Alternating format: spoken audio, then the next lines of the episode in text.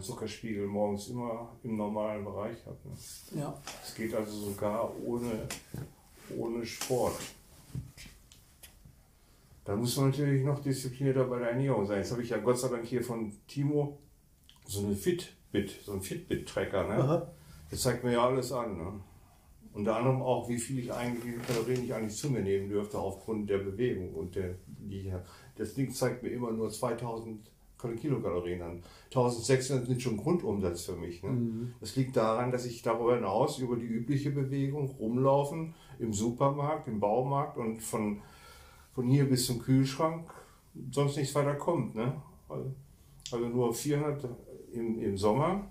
Da habe ich im Sommer, im Sommer habe ich so viel gegessen, dass ich über mein, meine App ungefähr so bei 2500, 2600 Kilokalorien lag. Ne?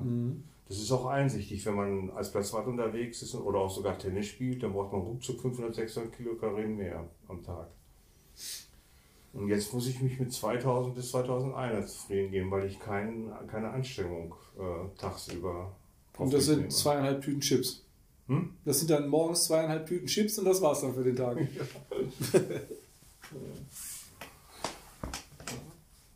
Ja. Gut, die Anfangs, die, die Anfangseuphorie, wie üblich, ist schnell verflogen. Rad ist mir viel zu langweilig, obwohl ich ja eigentlich sowieso fernsehe und sitze, kann ich ja auf, der, auf dem Ding sitzen und ein bisschen rumtrampeln. Ne? Ja. Vielleicht kann ich mich doch nochmal dazu aufraffen. Trampolin war auch so eine Anfangseuphorie. Dachte, kannst du deine Kindheitsgefühle wieder aufleben lassen, war aber nicht der Fall.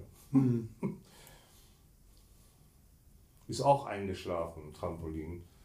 Und Krafttraining mit Hantel und, und ich habe ja sogar diese, wie heißt denn diese Bank da, diese, wo man sich drauflegen kann.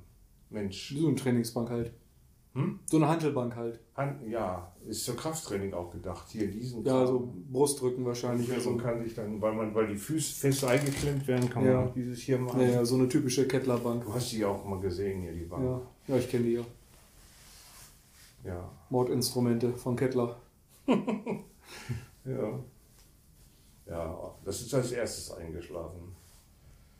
Weil es ist mir alles zu monoton und dadurch zu langweilig. Ich brauche Dynamik, wie beim Tennisspiel. Oder Tischtennisspiel. Ja, vielleicht fehlt da. Ähm,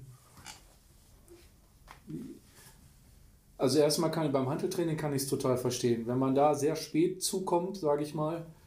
Ähm, ich habe das, bei mir ist es ja so gewesen, dass ich aufgewachsen bin. Ich war jung, ich war jugendlich in der Zeit, wo dieser Fitnesssport, Bodybuilding berühmt wurde. Breiten, wo das zu Breitensport wurde. Das war genauso wie in, den, in der Phase meiner Eltern, wo Tennis plötzlich einfach Breitensport wurde.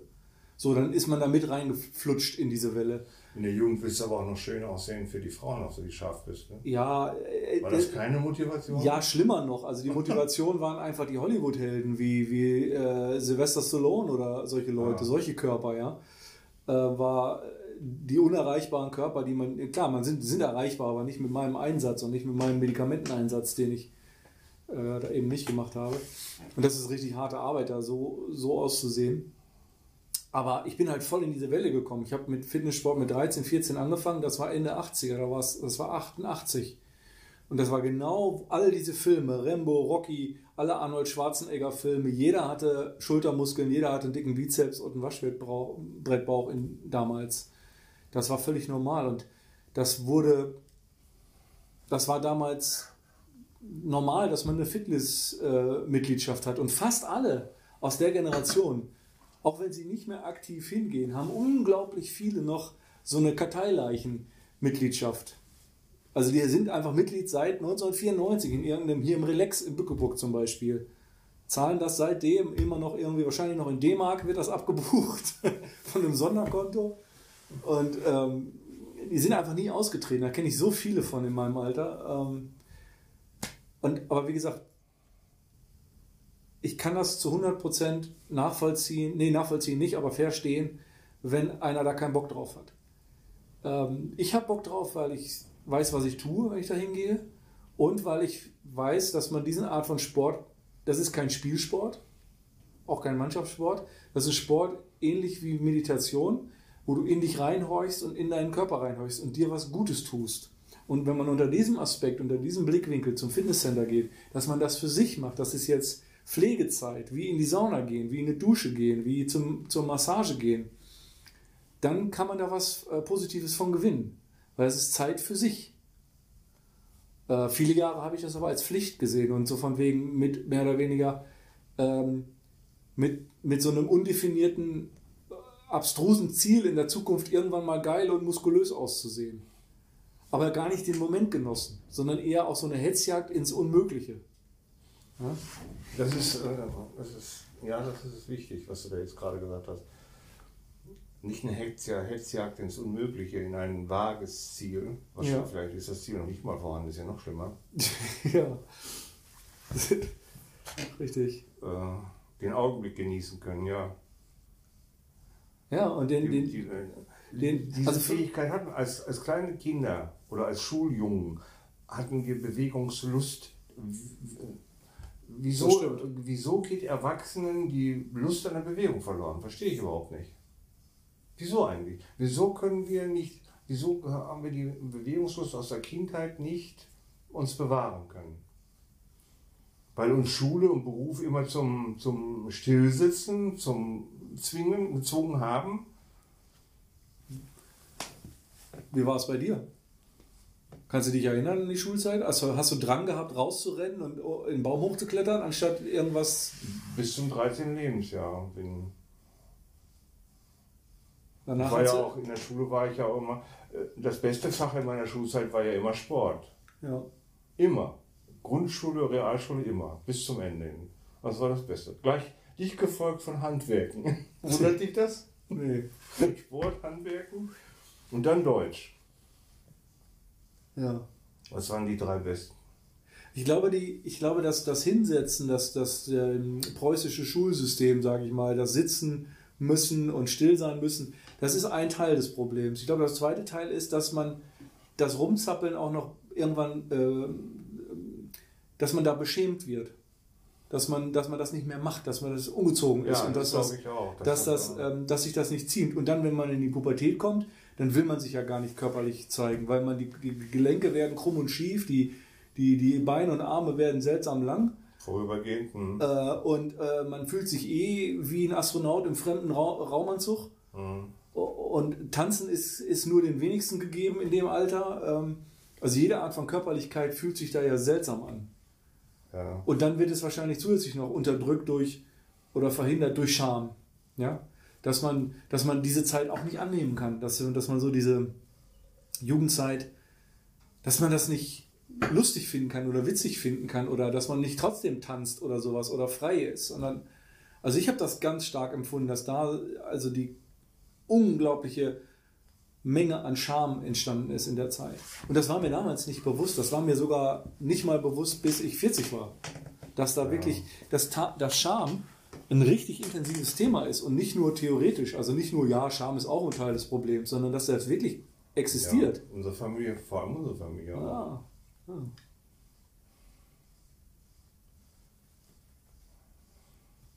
Ja. Ja, vieles Gute, hatte ich aber auch schon gesagt, vieles, was an, an, an, guten Positionen, an guten Gefühlen in uns schlummert, in unserer Familie, kommt nicht zum Ausdruck, wenn man sich dessen schämt. Sogar fähig ist, sich des Schönen zu schämen. Das muss man sich mal vorstellen. Das, scheint, das kriegen wir hin. Ja. wir, sind nicht, wir werden nicht die Einzigen sein wahrscheinlich. Natürlich nicht. Ja. Wir sind ja so auch sozialisiert und unsere Eltern ja auch. Ja. Ähm. Ja. Ja, das ist ein das großes scheint, Thema. Das, äh, offensichtlich, äh, offensichtlich leiden unter sowas nicht äh, Menschen aus dem Bereich Brasilien und so, Südamerika wenn du so schaust, wie die sich bewegen, die Männer und die Frauen, zum Beispiel beim Karneval oder beim Tanz. Es ist ja kein Zufall, dass sehr viele erotische Tänze auch von dort kommen. Die haben kein Schamgefühl offensichtlich dabei. Obwohl sie weitgehend katholisch sind, die Weißen. Ne? Das muss man Das ist auch interessant. Unglaublich interessant. Ja, die Katholiken haben ja solche Ventil, ähm, also solche Dampfablassveranstaltungen wie eben den Karneval. Ja. Ähm, ja, aber das ist interessant, das stimmt. Diese ganze lateinamerikanische Auch Spanien vielleicht, Flamenco. Daher kommt es ja eigentlich. Das Lateinamerikanische kommt ja, Ja. aus Portugal, Ja, Italien Spanien und Spanien eigentlich stark beeinflusst. Aber, ähm, Die Eingeborenen haben ja dann doch ganz anders getanzt. aber das ist bestimmt ganz stark die Sozialisierung. Ne? Ich weiß nicht, ob das jetzt eine, eine ethische, also eine Quatsch, ethische, falsches Wort, äh, die Ethnie, dass es eine andere Genetik ist, die anders tanzt oder sowas oder anders offen ist. Ich glaube, das ist so mehr Generationensozialisierung. Bestimmt, Ahnenreihe. Ja. Die ganze Ahnenreihe hängt da dran. Ja. Ähm, da müsste man jetzt äh, Beispiele von eineigigen Zwillingen, die unterschiedlich aufgewachsen sind, äh, müsste man jetzt Beispiele bemühen. Einer ist aufgewachsen in einer skandinavischen Aber Buchhalterfamilie. dann ab Kabbelalter, ne? Ja. ja, sofort, sofort. Also Ja. zur Adoption freigegeben in zwei verschiedene Situationen. Ja, ab Kabbelalter. Einer Brasilien, der andere hier Ja. in, in Schaumburg. Einer Copacabana, nee, oder Schaumburg oder keine Ahnung, in Schweden, äh, irgendwo in, äh, in der ewigen Dunkelheit. Hier kriegen wir ja immerhin Trachtentänze hin, aber die sind ja auch schamhaft Wann, behaftet. die- wann habe ich die denn das letzte Mal gesehen? Das gibt's doch gar nicht mehr. Da musst du ja im Altenheim sein, um sowas noch zu sehen, oder? Ja, Da wird das vielleicht noch aufgeführt. geschweige denn können. Ja. Hm. Aber zum, zum Sport ist mir eben noch eingefallen, dass der Unterschied, wo, wo bei mir der, ähm, das Fitnesscenter anders wurde, in dem Verständnis, wie ich, was ich da tue, warum, wie ich da hingehe und warum ich da hingehe, das war gleichzeitig mit, das ist noch nicht lange her, das muss ich Ende 30 gewesen sein. Und zwar habe ich, habe ich aufgelöst, Hasssport zu betreiben. Hasssport ist eine Vokabel von mir und meinem Freund Thomas. Das ist jede Art von, von Sport, den man gegen den eigenen Schweinehund macht, in der Hoffnung, irgendwie ein besserer Mensch zu werden, vermeintlich. Äh, irgendwelche Extremsportarten, um sich, äh, Auszehrsportarten, Ultraman, um sich davon zu versprechen, äh, dass man danach irgendwie glücklicher mit sich selbst ist. Ja. Ultraman ist ja an sich nichts Schlechtes, ganz im Gegenteil. Respekt vor solchen äh, Aktionen, aber es ist, das sind sogenannte, für mich per Definition Raubbau am Körper. Und Fitness ist genau das Gegenteil. Fitness ist Aufbau. Nicht nur Muskelaufbau, sondern der, der Sinn des Fitness ist nicht, den Körper zu belasten und auszuzehren und zu benutzen, um etwas zu machen, sondern ihm die Chance zu geben, etwas aufzubauen für die Zeit, wenn man ihn benutzt, wenn man ihn belastet. Und von innen heraus, nicht Ja. aufgezwungen. Und das ist eine Umdeutung gewesen, weil ganz ehrlich, in den 90ern wurde Fitness, und das sehe ich heute noch, auch betrieben. Noch einen, komm, noch einen Satz, hau rein, äh, scheißegal auf Muskelkater, muss wehtun, no pain, no gain. Aber das ist alles Bullshit, vor allen Dingen ab einem bestimmten Alter. Dann ist das Verletzungsrisiko geht exponentiell hoch bei sowas. Ähm, und ich finde es einfach für mich nicht mehr, nicht mehr nötig. Äh, für mich ist das Wohlfühlprogramm wie Sauna. Allerdings hat das den gleichen äh, Aspekt gehabt bei mir bei normalem Sport, sowas wie Tennis. Ich kann Tennis einfach nicht kompetitiv machen. Ich kann das nicht als Wettkampfsport machen. Mich interessiert das einfach nicht, ob der andere jetzt 40-0 führt oder nicht. Nee, aber das ist ja auch das gute Gefühl an Ja. Bewegungen. Ja, das ist aus, aus demselben Impuls. Wenn ich das, wenn ich nicht das Gefühl habe vom Biofeedback meines Körpers, dass sich das gerade gut anfühlt, dann habe ich Stress. Ja, Und das ist nicht, so. deswegen mache ich das nicht. Wegen, um Stress zu haben, das, darum gestalte ich meine Freizeit nicht so. Und im Fitnesscenter habe ich keinen Stress. Obwohl, da sind wir wieder beim Thema von letzter Woche, bei dem Singer, ähm, meine innere Stimme rattert sowas von laut im Fitnesscenter. Auch da. Oh, Oder nur da. Schlimmer als überall anders. Na nu. Es geht nirgendwo so schlimm wie im Fitnesscenter. Wir, ja, kritisiert sie dich, die Stimme, oder treibt Nicht, sie dich nicht an? nur mich, nicht nur mich. Sie kritisiert mich. Sie kritisiert alle möglichen anderen, die äh, irgendwelche Übungen machen, die unterirdisch scheiße sind, meiner Meinung nach.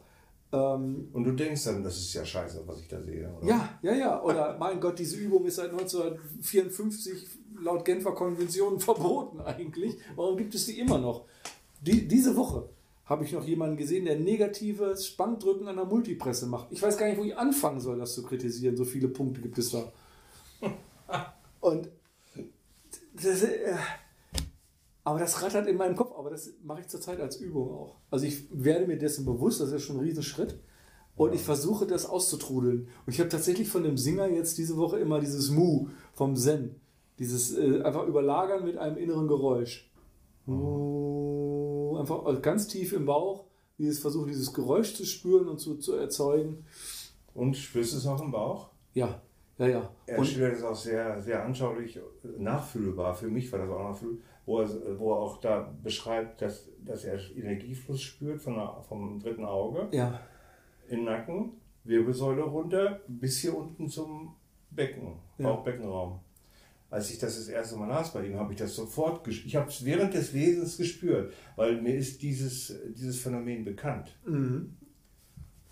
Nee, mir, also ich habe das, so weit geht es bei mir nicht, dass ich das körperlich spüre. Diese Kundalini-Energie, die er mehrfach beschreibt, der Singer in dem Buch, ähm, die sich vor allen Dingen bei ihm ganz stark gezeigt hat durch den Einfluss dieser zwei äh, Lehrer, dieser, die, die ja zu Besuch kamen. Einmal kam ja, der hat ja dann später Retreats gemacht in seinem Tempel für Ja, durchwandernde dieser, dieser eine, der, ja, Art, Artrit oder wie der hieß, oder Artik oder Ark. ich weiß den Nummer eins. Ja, ja. Ähm, dessen, der, ihn, der auch mal in seine Nähe gekommen ist und in seiner Nähe hat er sich unheimlich aufgeladen. Ja, ja, richtig. Er hat das irgendwie die Hand aufs dritte Auge genau. gehalten. So weit bist du schon. Ja, ja. Ja, ich habe zwei Drittel gelesen jetzt. Ich hab, er hat jetzt angefangen, an dem Medical Manager zu programmieren. Aha. Soweit bin ich. Ähm, ja, spannend. Ich schließe, ja, wollte ich dich gerade fragen. Ich schließe also daraus, der spricht dich an. Sehr. Spricht mich sehr an. Äh, also es ist, ist natürlich leichte Kost von der Art des Schreibens her, aber ich finde es gerade gut, weil, weil er bringt, er bleibt die ganze Zeit am Thema des Buches. Mit Mhm. allem, was er schreibt. Ähm, es ist nicht verklausuliert, es ist, geht auch nicht, ist auch nicht übermäßig biografisch, wann er wen kennengelernt hat, sondern es geht alles immer wieder darum, es steht etwas vor ihm, was, wo seine innere Stimme sagt, nee, fang mit dem Scheiß bloß nicht an. Lass da bloß die Finger von, das dauert zu lange und in die Richtung wolltest du nie. Und dann immer wieder dieser Moment Immer zu dieser, sagen, Kon- dieser innere Konflikt. Ja. Ne? Warum? Der innere Kritiker versus Gefühl. Ne? Genau. Und was ich aber spannend fand bei ihm, ist, äh, ganz, ganz früh sagt er das in dem Buch schon, dass er für sich erkannt hat, dass dieser inne- innere Kritiker nicht nur eine Meinung ist, eine alternative Meinung zu dem, äh, wie er jetzt sich verhalten könnte, äh, sondern dass da wahrscheinlich immer Angst darunter liegt, die diese Stimme erzeugt. Weil das kann ich nachvollziehen. Beziehungsweise sie, sie ähm, so habe ich es verstanden, diese, diese Stimme äh, agiert, damit, damit, äh, damit das Angstgefühl nicht hochkommt. Ja. Also das ist eine Schutzfunktion. Die Ja. Stimme nimmt eine Schutzfunktion wahr. Und wovor schützt sie? Sie, sie? sie schützt davor, dass Angst oder Panik oder Ärger, auch, es kann auch Ärger sein, wovor man geschützt wird durch diese innere Stimme. Ne? Äh, ja, dass da die Angst äh, nicht hochkommen soll. Panik und Unsicherheit vor allem. Sie, Das kann ich ganz stark nachvollziehen, dass dieses, dass die Stimme immer versucht, die Situation unter Kontrolle zu bekommen. ja, Warum? Nicht, weil man andere kontrollieren will, sondern weil man Angst vor dem Ungewissen hat und Ja. Angst davor, ähm, sich auf etwas einzulassen, wo man zu wenig drüber weiß. Richtig. Das ist die Funktion des Egos. Es gibt Mhm. ja Vertreter der Spiritualität, die behaupten, das Ego sei, das Ego sei ein Gegner. Das ist, das ist nicht so. Das ist sogar gefährlich, wenn man das Ego zum, zum Gegner macht, innerlich Mhm. auch noch. Weil man sich dann endgültig spaltet. Man ist ja sowieso schon gespalten. Das ist, dann wird es sogar noch zementiert. Das Ego muss man als, als Freund betrachten und das Ego sorgt dafür, dass man in der altvertrauten, bekannten sozialen Umwelt zurechtkommt. Darum kümmert sich das Ego. Denn das Ego entwickelt sich ja, wenn die Kinder, wenn die Kinder mit zwei, im, Alt, im, im zweiten Lebensjahr anfangen, die Sprache zu erlernen. Es geht damit los, dass sie in den Spiegel gucken und tatsächlich äh, feststellen, oh, das bin ich ja. Das ist ja schon mal der erste Schritt. Und der nächste Darauf Schritt kommt dann durch Spracherwerb. Und das ist der Beginn da. Und jetzt, wenn das Kind dann so weit bewusst ist, dass es auch Sprache versteht, mit anderen Worten auch die Erzieher verstehen kann, die Befehle, die Ermahnungen etc., da wird das Ego aufgebaut. An der Stelle, so früh, im zweiten und dritten Lebensjahr. Und das wird immer weiter gezüchtet durch Sozialisation. Und später, irgendwann später, spätestens in der Midlife-Crisis, merkt jeder oder fast alle merken dann, oh, hier stimmt doch irgendwas nicht. Hier stimmt doch irgendwas nicht. Weil die Sozialisation ist nur teilweise angemessen fürs, für die Menschwerdung. Ja. Das, was wir darüber hinaus brauchen und suchen, ist etwas, das überhaupt nichts mit Sozialisation zu tun hat, mit Artigsein, mit Angepasstheit zu tun hat. Und auch nicht mit Karrierebewusstsein und, äh, und beruflichen Erfolg auch nicht. Mhm.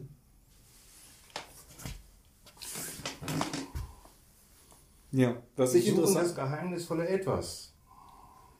Was ich spannend Und dabei ist das Ego hinderlich. Ja. Weil dir das Ego auch auf Sprache angewiesen ist. Und Sprache ist, ist nicht geeignet, das Geheimnis des Lebens zu verstehen oder, oder fühlen zu können. Das ist eine gefühlsmäßige Sache. Die kannst du nicht durch Sprache erschließen. Sprache muss, darauf ist Sprache angewiesen, Trennung Subjekt-Objekt. Das muss getrennt sein. Und dann wieder verbunden werden durchs Prädikat. Das ist ein, das ist ein Prozess der Zerlegung. Das Universum zerlegen wir durch Sprache. Hm. Und dann geht das, das geheimnisvolle Etwas geht verloren. Das Tao, würde ich jetzt Laoze sagen. Ne? Das Namenlose. Das, was wir suchen, ist das Namenlose. Das kann man nicht sprachlich erfassen, man kann es aber fühlen. Und wenn man es fühlt, dann hat man nicht nur das Geheimnis des Lebens gefühlt, sondern auch ist dann auch jegliche Angst vom Sterben weg. Weil man dann erkannt hat, dass man, dass nur ein Teil von einem stirbt, nämlich der Körper, das, was der Gerichtsmediziner feststellen kann. Da, dazu habe ich heute was Interessantes gehört, das wird dich interessieren, glaube ich. Ähm, das war ein, ein Workshop mit einem Engländer, den Namen, der Name entfällt mir gerade. Ich habe den zum ersten Mal heute gehört durch die Magie des YouTube-Algorithmus äh, habe ich den empfohlen bekommen. Ähm, der hat, es ging darum, eine, um eine Umkehrung des Verständnisses von Karma und Tod und Tiefschlaf. Ähm, und zwar zusammengefasst, was er erzählt hat, war, das normale Modell ist, dass wir wach sind und das der Normalzustand ist. In dem Wachsein haben wir einen Körper. In diesem Körper ist ein Gehirn. In diesem Gehirn sind Gedanken und in diesen Gedanken entsteht ein Bewusstsein. Das ist das normale Modell, was im Westen akzeptiert ist. Ja. Ähm, wenn wir wach sind, sind wir, meinen wir, unter vollem Bewusstsein, weil wir unter voller Fahrt laufen, was unser Gehirn angeht, unsere Denkprozesse angeht. Gehen wir in den Schlaf, dann ähm, sind Teile davon weniger. Das heißt, wir sind weniger real. Denn, denn uns ist nicht mehr die volle Fakultät unseres Gehirns zur Verfügung. Wir sehen nur noch Teile davon. Äh, der Realität, also nur noch einen kleinen Teilaspekt der Realität, der uns im Traum noch bleibt. Wenn wir dann im Tiefschlaf, in den Tiefschlaf schlüpfen, ist ja nicht mal mehr die Traumphase. Das heißt, wir verlieren vollständig den Zugang zur Realität, weil unser Gehirn arbeitet nicht mehr so wie im Wachzustand. Wir verarbeiten keine Daten mehr, wir kommentieren nicht mehr, wir nehmen nicht mehr wahr, wir sind nicht mehr bewusst. Das heißt, wir sind sozusagen in dem Moment non-existent, tot fast nahezu, ne? wie in der Kantate Schlafes Bruder. Ähm, der Tod ist, oder Schlaf ist eben äh, der Bruder des Todes. So, er postuliert jetzt den, um die Umkehrung davon. Und zwar sagt er, im Tiefschlaf sind wir immer. Der Zustand des Tiefschlafs ist immer. Ja, ja, ohne Anfang, ohne Ende immer. Und zwar aus dem Tiefschlaf heraus sind wir Bewusstsein. Im Tiefschlaf, Tiefschlaf setzt, stellt, er gleich, ne, stellt er gleich zu Bewusstsein. Mhm. Dann, wenn wir in den Schlaf kommen, leben wir Aspekte, die noch beweglich sind, noch äh, transparent sind. Und wenn wir wach sind, nehmen wir noch stärkere Form an durch Einschränkung des, des Ganzen. Ja. Ähm, und wenn wir sterben, dann, dann wir sind wir eben nicht, dann, dann ist es eben nicht wie in dem, in dem normalen westlichen Modell ein Sterben des Körpers, somit des Gehirns, somit von allem, weil dann löst es sich auf, weil ja die, das Bewusstsein in eine Fakultät des Gehirns ist. Das heißt, wenn der Körper stirbt, stirbt das Gehirn, also stirbt Bewusstsein, also sind wir weg. Moment, das ist die gängige Auffassung. Das ist die gängige Auffassung. Ja, die die Sondern es ist andersrum. Wenn wir sterben, löst sich die angenommene Form des Wachzustands auf, bis zu dem Tiefschlafzustand, der gleichzusetzen ist mit Schlaf. Ja. Das heißt, wir sind aber nicht weg, sondern nee. wir sind in dem ewigen Tiefschlafzustand. Ja. Das ist ein ganz interessantes Modell. Ja, das unterschreibe ich. Ja. Der Autor wird dann sicherlich auch der Meinung sein, dass das Hirn ein Empfänger ist. Es gibt die, die, die materialistisch orientierten Neurowissenschaftler bzw. Hirnforscher sind der Meinung, äh, Bewusstsein ist hirnabhängig. Ohne Gehirn kein Bewusstsein mehr. Die Gegenseite, auch anerkannte Neurowissenschaftler, folgen einem anderen Ansatz. Sie folgen dem Ansatz, das Gehirn, es gibt Bewusstsein immer, das wäre, wäre jetzt also im Einklang mit dem, was du da jetzt, wenn du da jetzt zitiert hast. Und das Gehirn empfängt Informationen aus dem ganzen Universum. Und, und wir haben unglaublich viele Filtermechanismen in diesem Prozess drin. Was da wirklich dann am Ende, was wir dann, was uns dann bewusst wird, was wir, was wir bewusst wahrnehmen, ist ein, ein Fliegenschiss im Vergleich zu dem, äh, was der Ausgangspunkt war, was, was das Potenzial ist. Aber das Potenzial, wenn es alles gleichzeitig zu Bewusstsein käme, könnten wir das gar nicht ertragen. Es muss gefiltert werden, es muss selektiert werden. Du kannst ja mal einen Autisten fragen, wie sich das anfühlt, wenn man nicht äh, priorisieren kann in der Wahrnehmung, Sinneswahrnehmung. Können die das nicht? Das scheint ja einer der ähm, Aspekte zu sein des Autismus, dass du nicht unterscheiden kannst von einer Taube, die irgendwo in 400 Meter Höhe langfliegt und dem LKW, der auf dich zurast. Dass das alles gleichwertige Informationen sind, jetzt mal übertrieben gesagt. Aha. Darum sind die erschlagen von normalen Interaktionen, weil sie nicht sogenannte äh, Lossy Compression betreiben können in ihrem Gehirn. Sie können die Kompression, Datenkompression nicht verlusthaft betreiben. Sie können nur Verlust frei komprimieren. Und das dauert wahnsinnig lange. Das braucht sehr viel Zeit. Also das, das ist sehr aufwendig. Da braucht, die haben doch auch noch eine seltene Begabung, die Autisten. Nicht ne? notwendigerweise. Mathematik oder so. Nur ein Teil davon. Ne? Nur ein Teil. Nur ein Teil. Nicht alles, nicht selbstverständlich. Das sind mhm. diese Savants. Äh, ja. die, die jetzt zum Beispiel äh, fotografisches Gedächtnis haben oder besonderen Umgang mit Zahlen. Und die und so. sogar im Geheimdienst zur Entschlüsselung von, von Codes eingesetzt werden. Ja, so, ne? ja sowas. Mhm. Aber das ist nicht selbstverständlich. Das ist ein kleiner Teil nur von den Autisten. Also die meisten kriegen die, die Kraft nicht auf die Kette. Also die, das, was auch immer da an Daten auf sie einströmt, kann zu nichts Produktivem genutzt werden. Mhm. Ja. Aber, aber wo waren wir gerade? Das, das Bild, was du aber gerade äh, aufgebaut hast, dass, äh, dass das Gehirn eine Antenne ist, ist, ist mir. Ein Empfänger. Ein Empfänger. Ja. Ja, gut. Ähm. Ist mir aber auch jetzt gerade aufgrund der Sprache, die, die du benutzt hast, zu materialistisch. Da würde ich jetzt auch sehen, dass das Gehirn eine Entität ist, die tatsächlich Daten empfängt von woanders. Mhm. Das deckt sich nicht mit den Leuten, die sagen, äh, Bewusstsein. Wir sind eigentlich nur Bewusstsein. Das mhm. bedeutet mhm. nämlich, wir sind gar kein Fleisch. Wir sind kein Fleisch und auch kein, kein Hirn.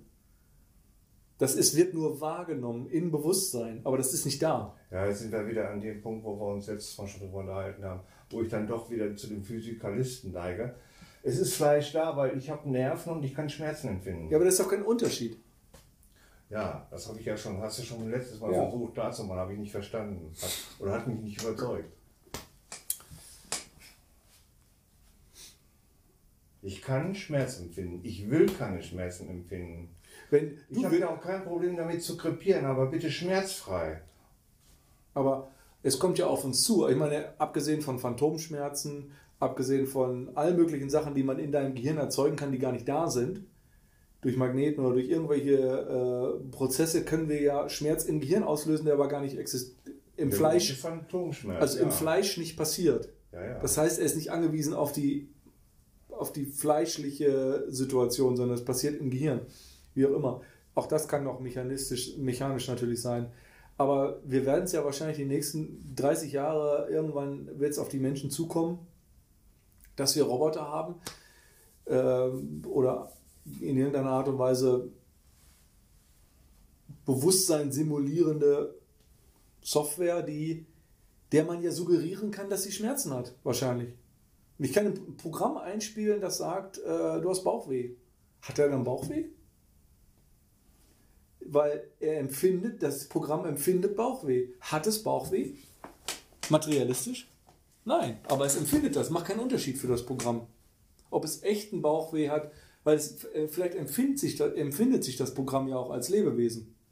Weil es in all den Parametern, in denen ein Mensch hat Bauchweh, weil er und geht zum Arzt. Und nach umfangreichen Diagnosen stellt der Arzt fest, ja, Sie haben Magenkrebs.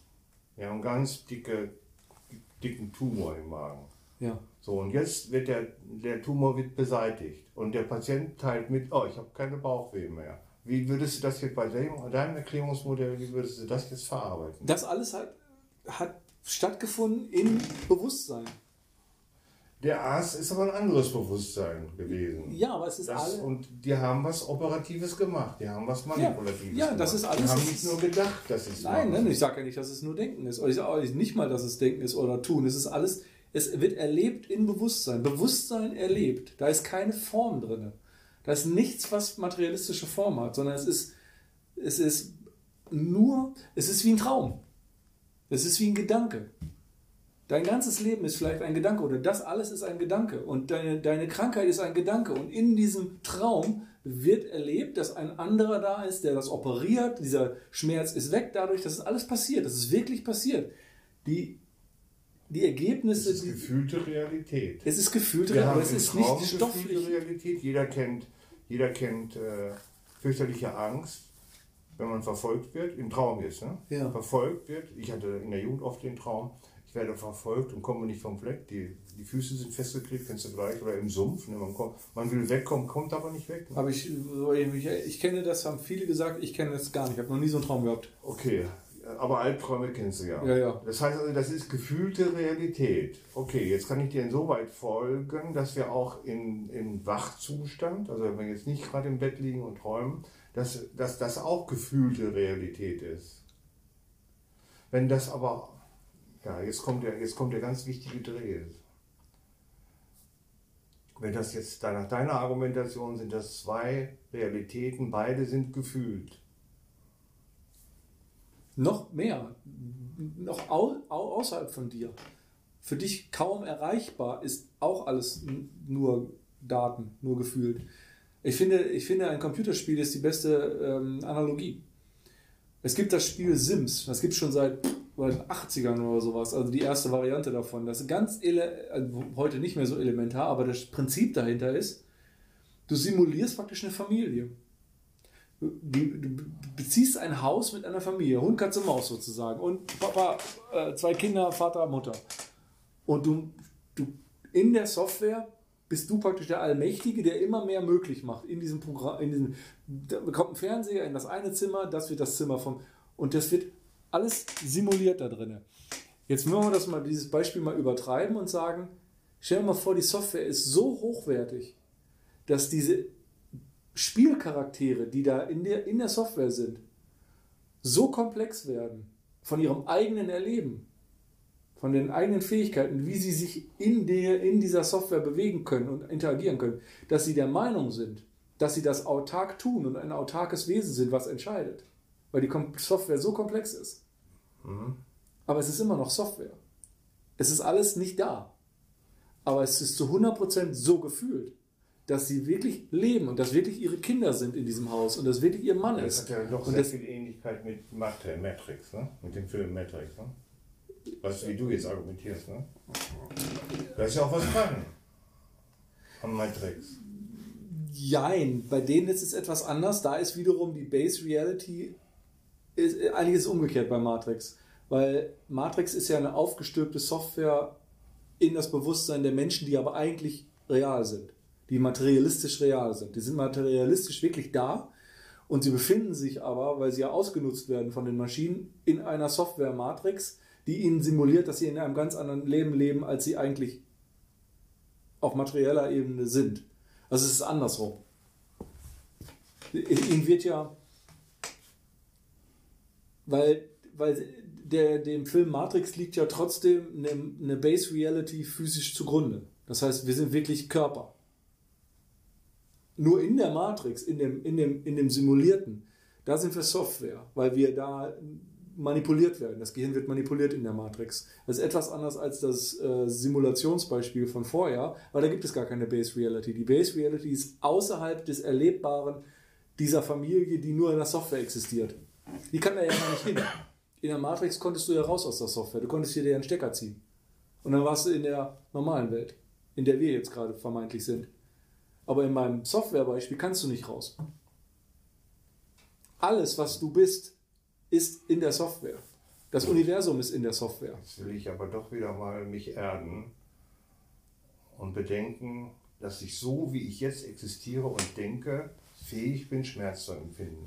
Und ich will keinen Schmerz empfinden. Ich will sogar noch mehr. Ich will mich am besten immer gut fühlen, klasse fühlen. Mhm. Und gegenwärtig, so wie ich jetzt bin, mit der Software, wie du, wie du, wie, die du beschreibst, weiß ich, dass ich sterblich bin. Mhm. Nun, ich, nun hätte ich mit Sterben überhaupt gar kein Problem, wenn ich wüsste, dass danach das Leben sich fortsetzt, nur in anderer Form möglicherweise. So wie du es vorher gesagt hast, eben in der Allbewusstheit sozusagen. Ne? Mhm. Während ich ja jetzt nur einen Ausschnitt von dieser Allbewusstheit ist mir bewusst und das lebe ich. Ne? Mhm. So, und das, was du jetzt beschrieben hast, was für Konsequenzen ergeben sich daraus jetzt für den Alltag, wo wir doch im Alltag bestimmte Ziele verfolgen?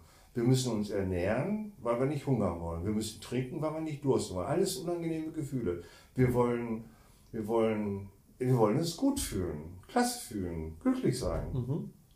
Und alle Ängste bewältigen können. Dass sie noch auftauchen, ist ja nicht schlimm, aber man muss sie wenigstens bewältigen können. Ne? Mhm. So wie in einem Albtraum, den man bewältigen kann. Wenn man, wenn man nicht wach wird, sondern sich umdreht und dem Verfolger die Stirn bietet. So kann man, kennst du aus Klarträumen, ne? Klarträumer. Da wird ein, man kann ja durch mittels Klarträumen kann man ja Albträume auflösen. Ist Beziehungsweise dafür sorgen, dass Träume gar nicht als ein Albtraum Das ist ein sehr gutes Beispiel, weil ich würde jetzt die Frage stellen, ist das unser vermeintliches Wachsein nicht auch eigentlich ein Klartraum? Denn durch deine Entscheidung kannst du ja den Ausgang ändern. Genau wie im Traum.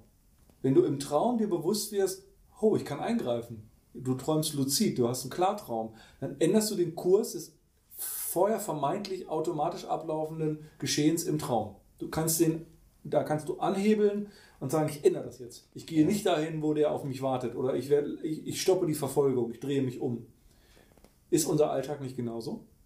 Ist das nicht genau das Gleiche, was wir hier leben? Vieles davon läuft automatisch, wie im Traum. Und manchmal sind wir bewusst genug mutig genug zu sagen, halt, ich hebel hier an und ändere vielleicht den Kurs meines Lebens, meine, meines Erlebens.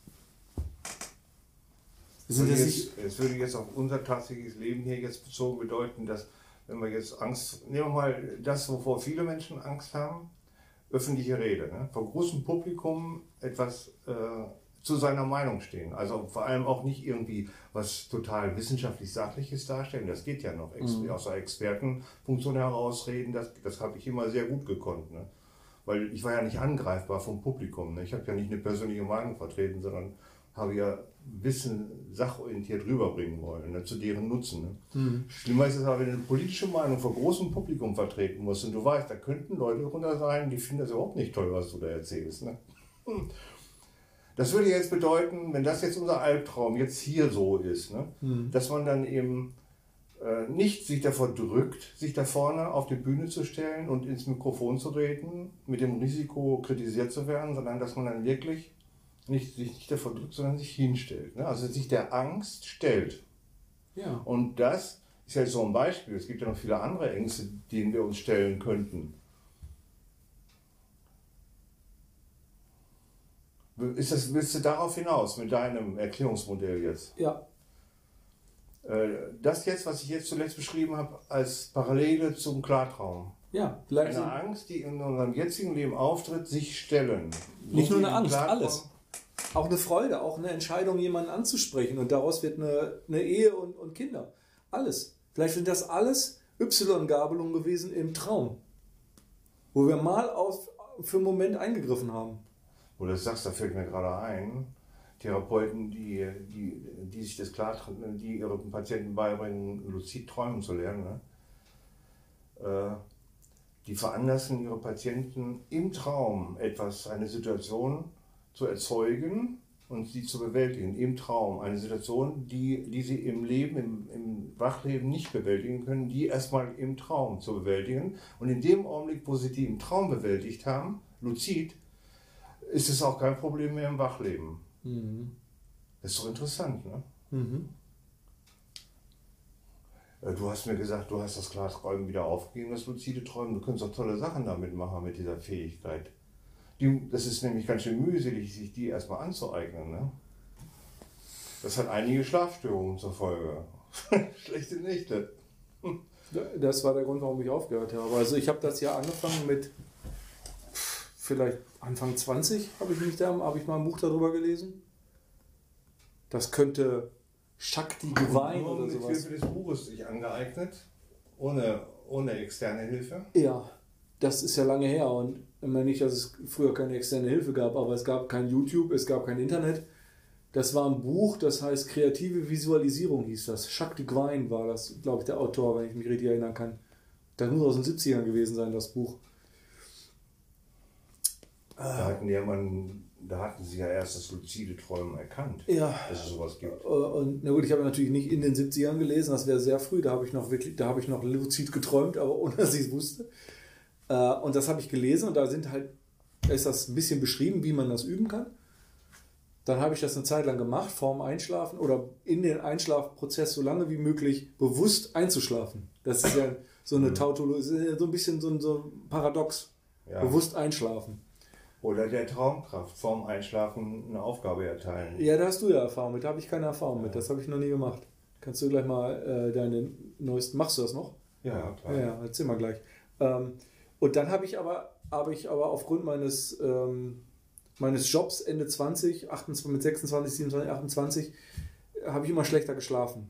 Ich mir, da war ständig Karneval in meinem Kopf, ständig Gerede, Gerede, tausend Themen in meinem Kopf ähm, und Meditation hätte zum Beispiel geholfen, sicherlich in der Zeit oder irgendetwas anderes, um diese Stimme bewusst zu machen und diese Stimme loszulassen. Aber das wusste ich damals alles nicht. Und darum habe ich mit dieser Technik aufgehört, weil mir war es ganz wichtig, eine Schlafhygiene hinzubekommen, dass ich schlafen kann.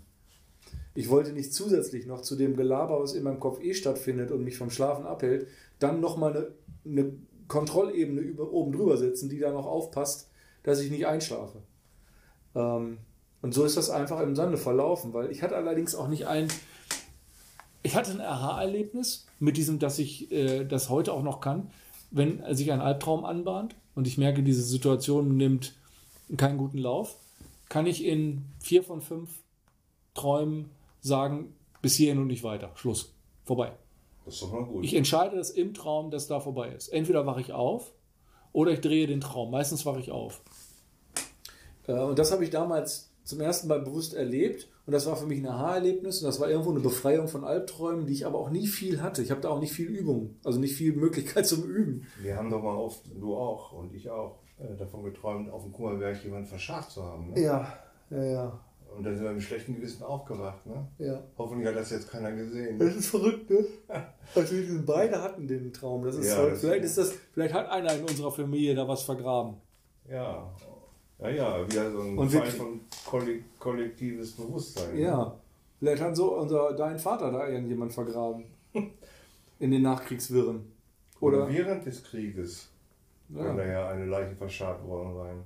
Aus unserer Ahnenreihe. Ja. Wer auch immer. Irgendeiner, Oder ein, einer von uns war es und der hat das schlechte Gewissen. Ja, wir leiden da heute noch drunter. Ja, vielleicht hat er einen kein klauen wollen. ja. Who knows? Wir müssen es alles ausgraben, dann wissen wir es. Obwohl... Die ganze Kurberg umgraben. ja. Archäologisch. Mit Bombenloch anfangen. Ja. Nee. Mhm. Ich vermisse den Kummerberg und unsere Holzhütte. Ja, das stimmt. Das stimmt. Das ist der wichtigste Spielplatz meiner Kindheit gewesen. Und später auch noch für mich als Erwachsenen. Du hast Wasser? Ich habe Wasser, danke. Ich habe hier auch. wieder die gute Schokolade. Yay! Ja, Wow. ja. Ich habe für dich hier, weil du ja keinen Zucker, keinen Zucker kannst, was etwas süßer. Mit Mandelsplitter. Du hast mir mal das erzählt von Kaffeesplittern. Das sind Mandelsplitter. Hm, Nichts ist schöner als Knistern auf, vom, vom Mikrofon. Das ist sehr beliebt. Nur noch zu steigern durch Suppe schlürfen und schmatzen.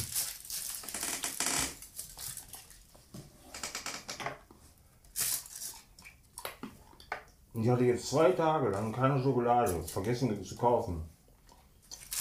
Prompt hat mein, prompt habe ich nicht mehr so, so, so viel Duft erzeugt beim Scheißen. Schlechte Konsistenz und kein Duft. Schokolade als. Ja. Wie kann man das jetzt verkaufen? Warum werben die damit nicht? Super Duft, Spitzenkonsistenz, Fotos vielleicht sogar, wie auf Zigarettenpackungen. Ja. Ja. Aber es wäre ganz gut, wenn du das jetzt auch mal ausprobierst, um mir das zu bestätigen. Ich gehe ja schon lange nicht mehr auf Toilette. Ich habe mir das abgewöhnt.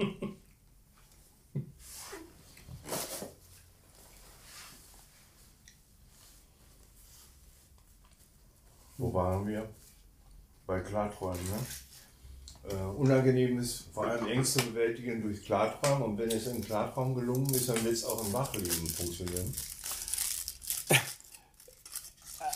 Es gibt, es gibt einen, äh, einen Witz von Jerry Seinfeld, der sagt, ähm,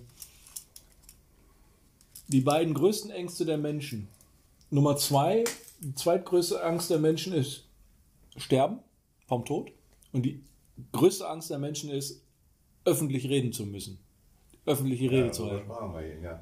ja, die Angst ist Ähm, immer, sich zu blamieren, ne? Ja, ja, Ein genau. Gesicht zu verlieren. Aber sein Witz ist dann, weil bisher war ja noch kein Witz drin, der Witz ist, also auf einer Beerdigung wären die meisten Menschen lieber im Sarg, als sie Rede halten zu das müssen. Beerdigungsansprache. Ja. Ja. Das ist gar nicht so sehr witzig. Das ist bedauerlicherweise wohl wirklich so. Naja, mit der Entscheidung konfrontiert wahrscheinlich nicht, aber statistisch ja. Weil wahrscheinlich weniger Leute sich vorstellen können zu sterben, wirklich bewusst, als ähm, das nachempfinden zu können oder sogar erlebt zu haben, öffentlich reden zu müssen. Ja. Aber wir, wir lernen ja auch keine öffentliche Rede. Hast du in der Schule mal einmal öffentliche Rede, äh, also vor der Gruppe lernen, du wirst höchstens bloßgestellt an der Tafel. ja, klar. Hm? Referat halten, das kennen wir doch alle. Das ist aber erst spät. Früh an der Tafel wirst du doch nur zur Schau gestellt. Ach so, ja, in der Grundschule, ne? Ja. Ja, das stimmt. Da stehst du da mit deiner abgebrochenen Kreide und friemelst dir irgendwas 13 plus 4 hin und da Sehr kommt nichts mehr raus. Mit der abgebrochenen Kreide. Ja.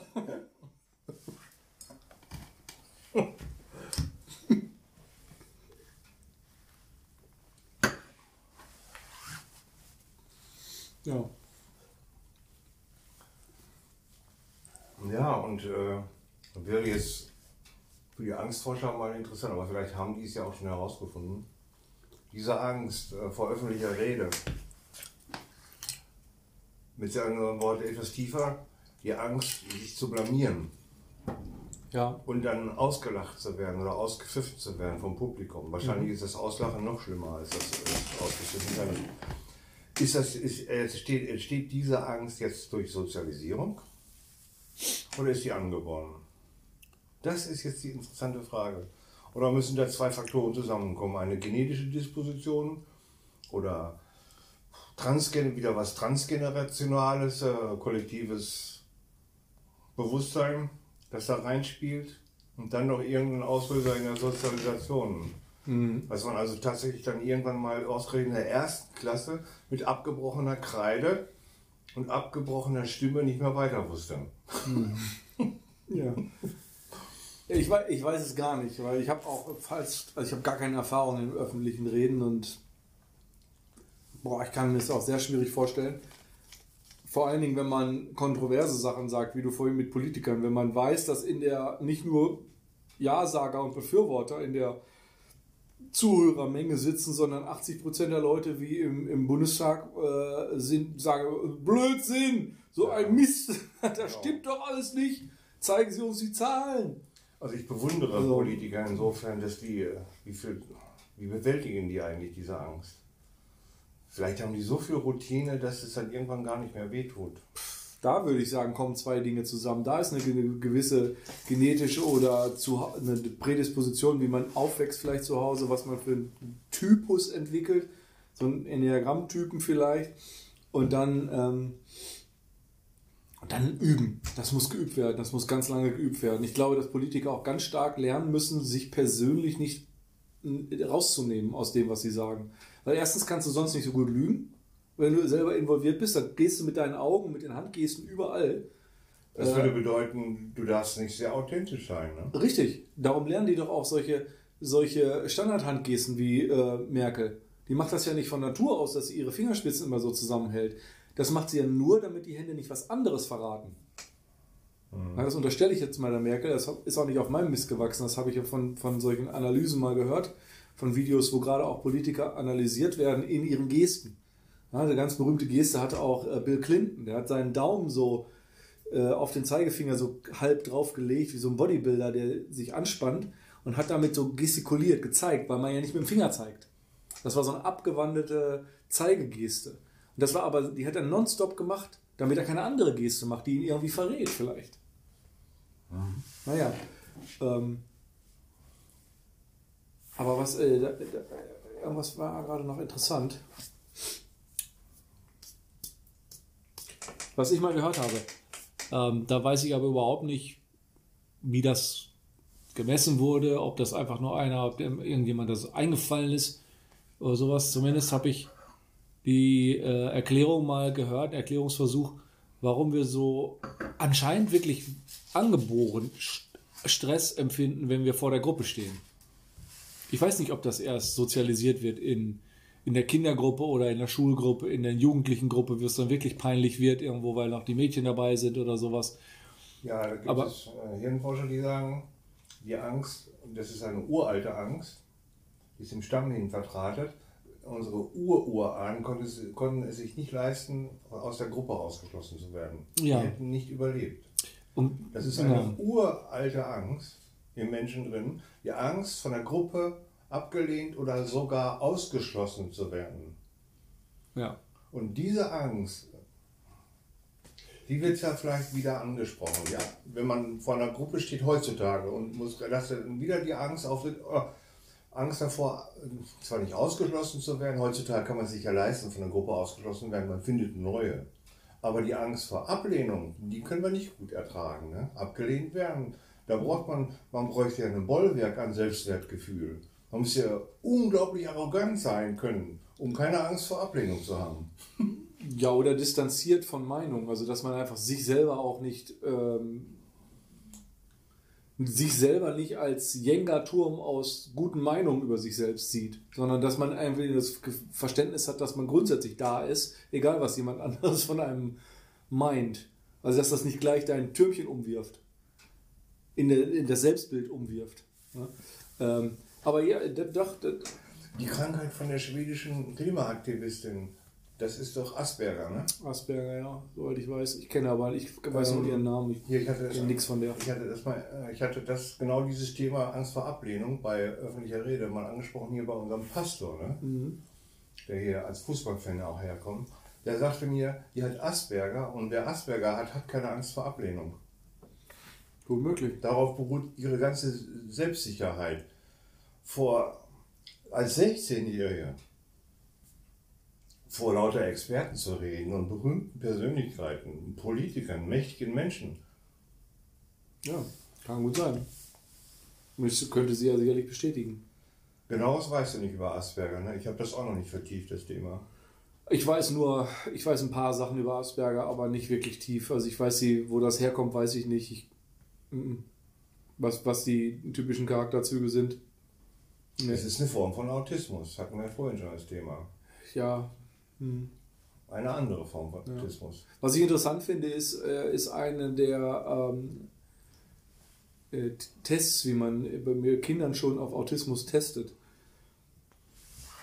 Das war sehr spannend. Das war eine Dokumentation über, über verschiedene Autisten in verschiedenen Altersstufen, die darüber gesprochen haben, wie sie damit leben. Und die haben einen, einen Jungen, der muss vielleicht sechs, sieben, acht Jahre alt gewesen sein, hatten sie da in einer Gruppe mit anderen Kindern, mit nicht autistischen Kindern.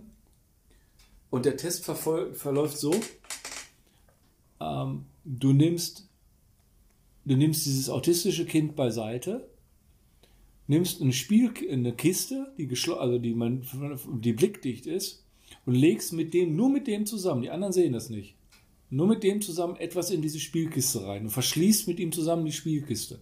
Aha. Und dann gibt man diese Spielkiste einem anderen Kind. Aha. Und dann nimmt man nochmal das, äh, das vermeintlich autistische Kind beiseite, wo man Verdacht geschöpft hat, und fragt das im Vertrauen, was glaubst du, was der da drüben jetzt denkt, was wohl in der Kiste ist. Mhm. Und wenn man, je stärker man ausgeprägt ist im Autismus-Spektrum, desto weniger kann man von unterscheiden, was andere wahrnehmen und was man selbst wahrnimmt. Mhm. Das heißt, der Autist würde sagen, die denkt, da drin ist eine Puppe. Mhm. Weil es ja selber weiß, dass da drin eine Puppe ist. Mhm. Weil es ja, dabei war, dass die Puppe da reingemacht wurde. Mhm. Ich kann also nicht abstrahieren und sagen, das andere Bewusstsein, was da gerade lebt und diese Kiste zum ersten Mal in der Hand hat, kann nicht wissen, dass da eine Puppe drin ist. Mhm. Und ähm, das soll wohl ein Test sein, der bei Kindern funktioniert. Mhm. Ja, vielleicht auch bei Erwachsenen, keine Ahnung. Ich habe tatsächlich auch schon manchmal diese mich selber dabei ein bisschen beobachtet, dass das gar nicht so einfach ist, manchmal zu abstrahieren, äh, zu denken, oh ja, der andere kann das ja gar nicht wissen. Dass ich praktisch mein Wissen überstülpe auf, also voraussetze, dass der andere da auch schon ist an dem Punkt. Oder dass er eigentlich auch schon gesehen hat oder erlebt hat oder was auch immer. Das geht ein bisschen in dieselbe Richtung. Dass ich mich nicht rausnehmen kann und äh, erstmal weiß, dass der andere ja nun das vielleicht gar nichts von weiß. Nur weil ich das weiß, heißt ja nicht das andere, aber irgendwann mhm. was da schon mal von erlebt hat. Mit solchen oder ähnlichen Tests wird auch geprüft. Äh, dadurch weiß man auch, ab wann Kinder überhaupt erst fähig sind, äh, sich vorzustellen, was in anderen Kindern vorgeht. Und zwar erst ab fünf, ab, ab dem fünften Lebensjahr ja. erst. Du, dann ist das bestimmt ein normaler Test, wobei Autisten einfach auffällig waren. Das vermute ich auch. Ja, ja wahrscheinlich dann ist das bestimmt erwachsen aus diesem Versuch zu sehen, wann ist die, die äh, Ich-Perspektive abgeschlossen. Genau. Ja. Und dabei ist aufgefallen, dass manche da Dann nicht ankommen. Ab fünf entwickeln Kinder erst Mitgefühl, die, Fähig die Empathie. Mhm. Ja. Äh, ja, genau. Ich wollte noch was sagen zu dieser, äh, du hast ja gesagt, die Angst vor, vor dem Sprechen vor der Gruppe. Diese Theorie von dem, was ich da mal gehört hatte, ist wahrscheinlich fundiert durch das, was du gesagt hast, also begründet auf das, dass wir vor Jahrtausenden, Zehntausenden von Jahren ein Riesenproblem hatten, wenn wir vor der von der Gruppe ausgeschlossen wurden. Ja. Ausschluss aus der Gruppe bedeutet Tod. Ja. ja. Ähm, das heißt, davor haben wir eine Riesenangst. Das heißt, wenn wir zur Rede gestellt werden oder äh, wenn wir kritisiert werden und das ist begründet, dann haben wir ein Problem. Wenn diese Urangst wieder aktiviert. Genau, und der sagte sogar jetzt den nächsten Schritt, er sagte, ja, das schwingt in uns mit, aber warum haben wir denn Angst vorm Reden?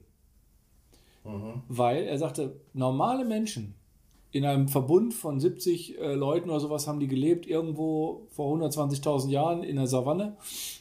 Normalerweise gab es keinen Grund, außer für den Medizinmann oder für den, für den Häuptling, mehrere Leute gleichzeitig anzusprechen, außer deine Jagdgesellschaft. Aber du sprichst nicht vor allen 70 mhm. und vor allen Altersgruppen. Einfach so.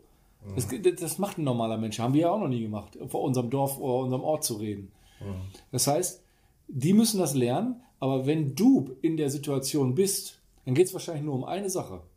Dann hast du die letzte Chance zu sagen, warum du nicht aus der Gruppe fliegst. Das ist das letzte Mal, wo du vor allen stehst und begründest, warum du noch eine Chance kriegen sollst.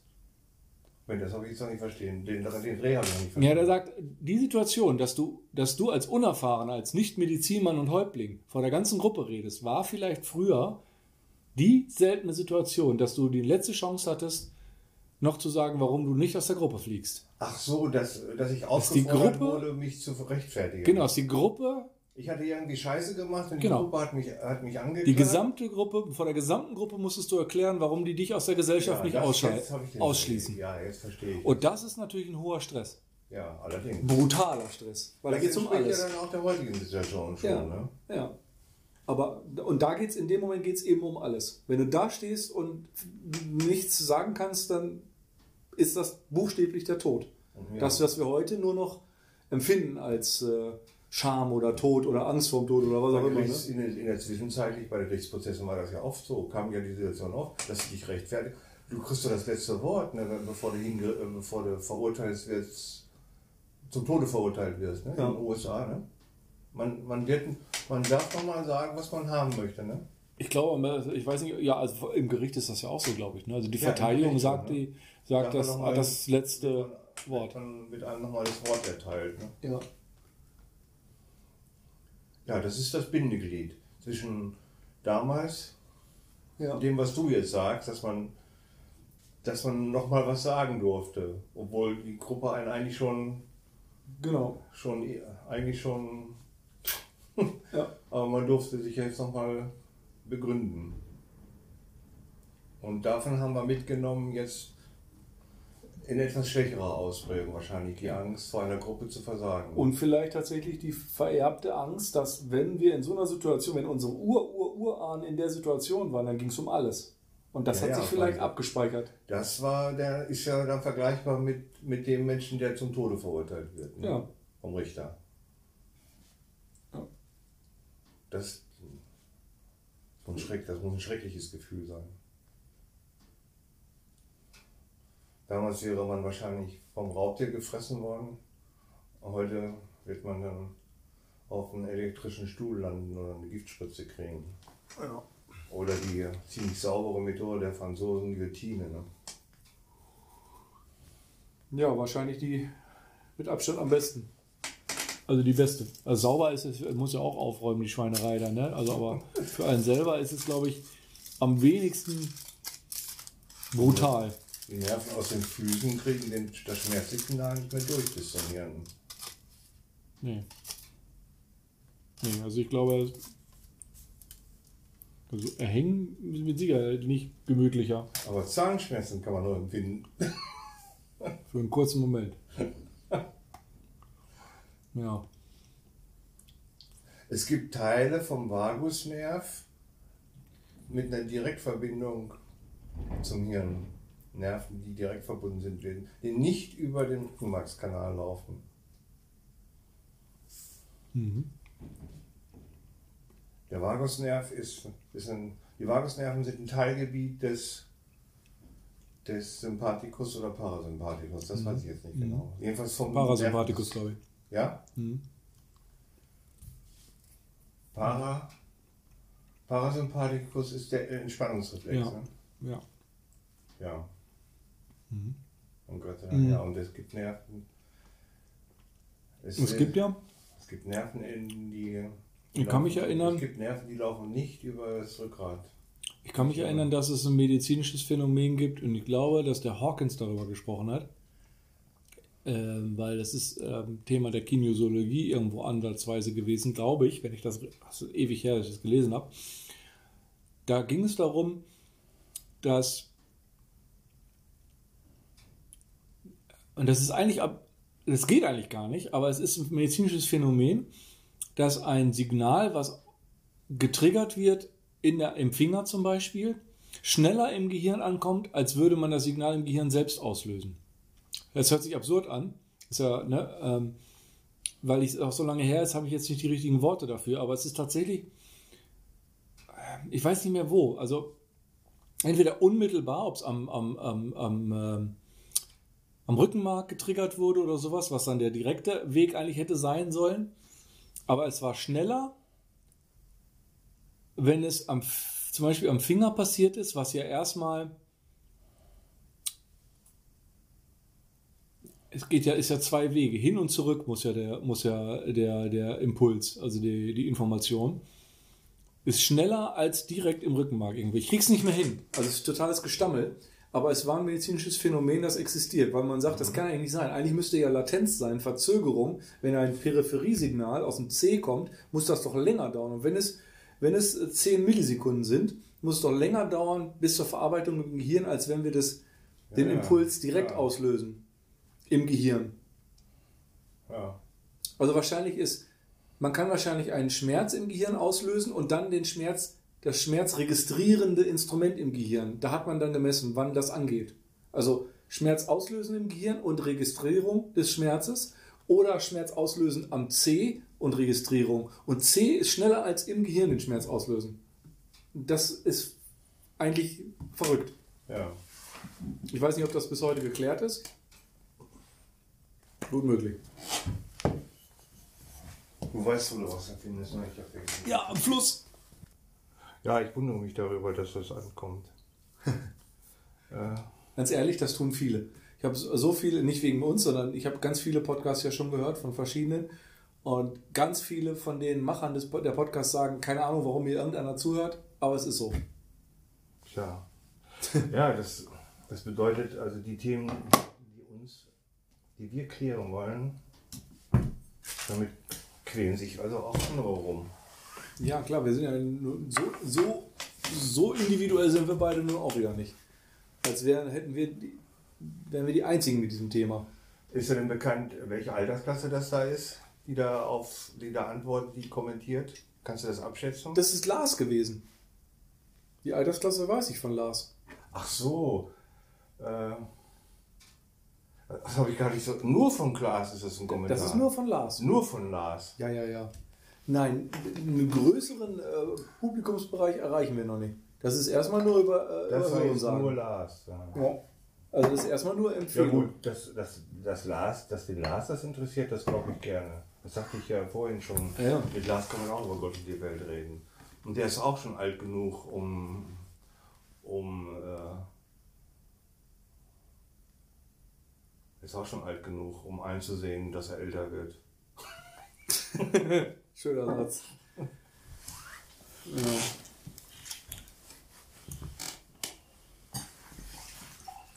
Wie alt ist er eigentlich? Gehört er schon zum Midlife-Kreises? 40 geworden.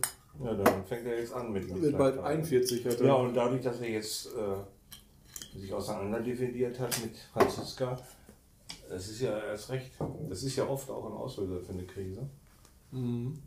So, ein, so eine plötzliche Trennung, wenn sie denn nicht von einem selber gewollt ist. Auch dann.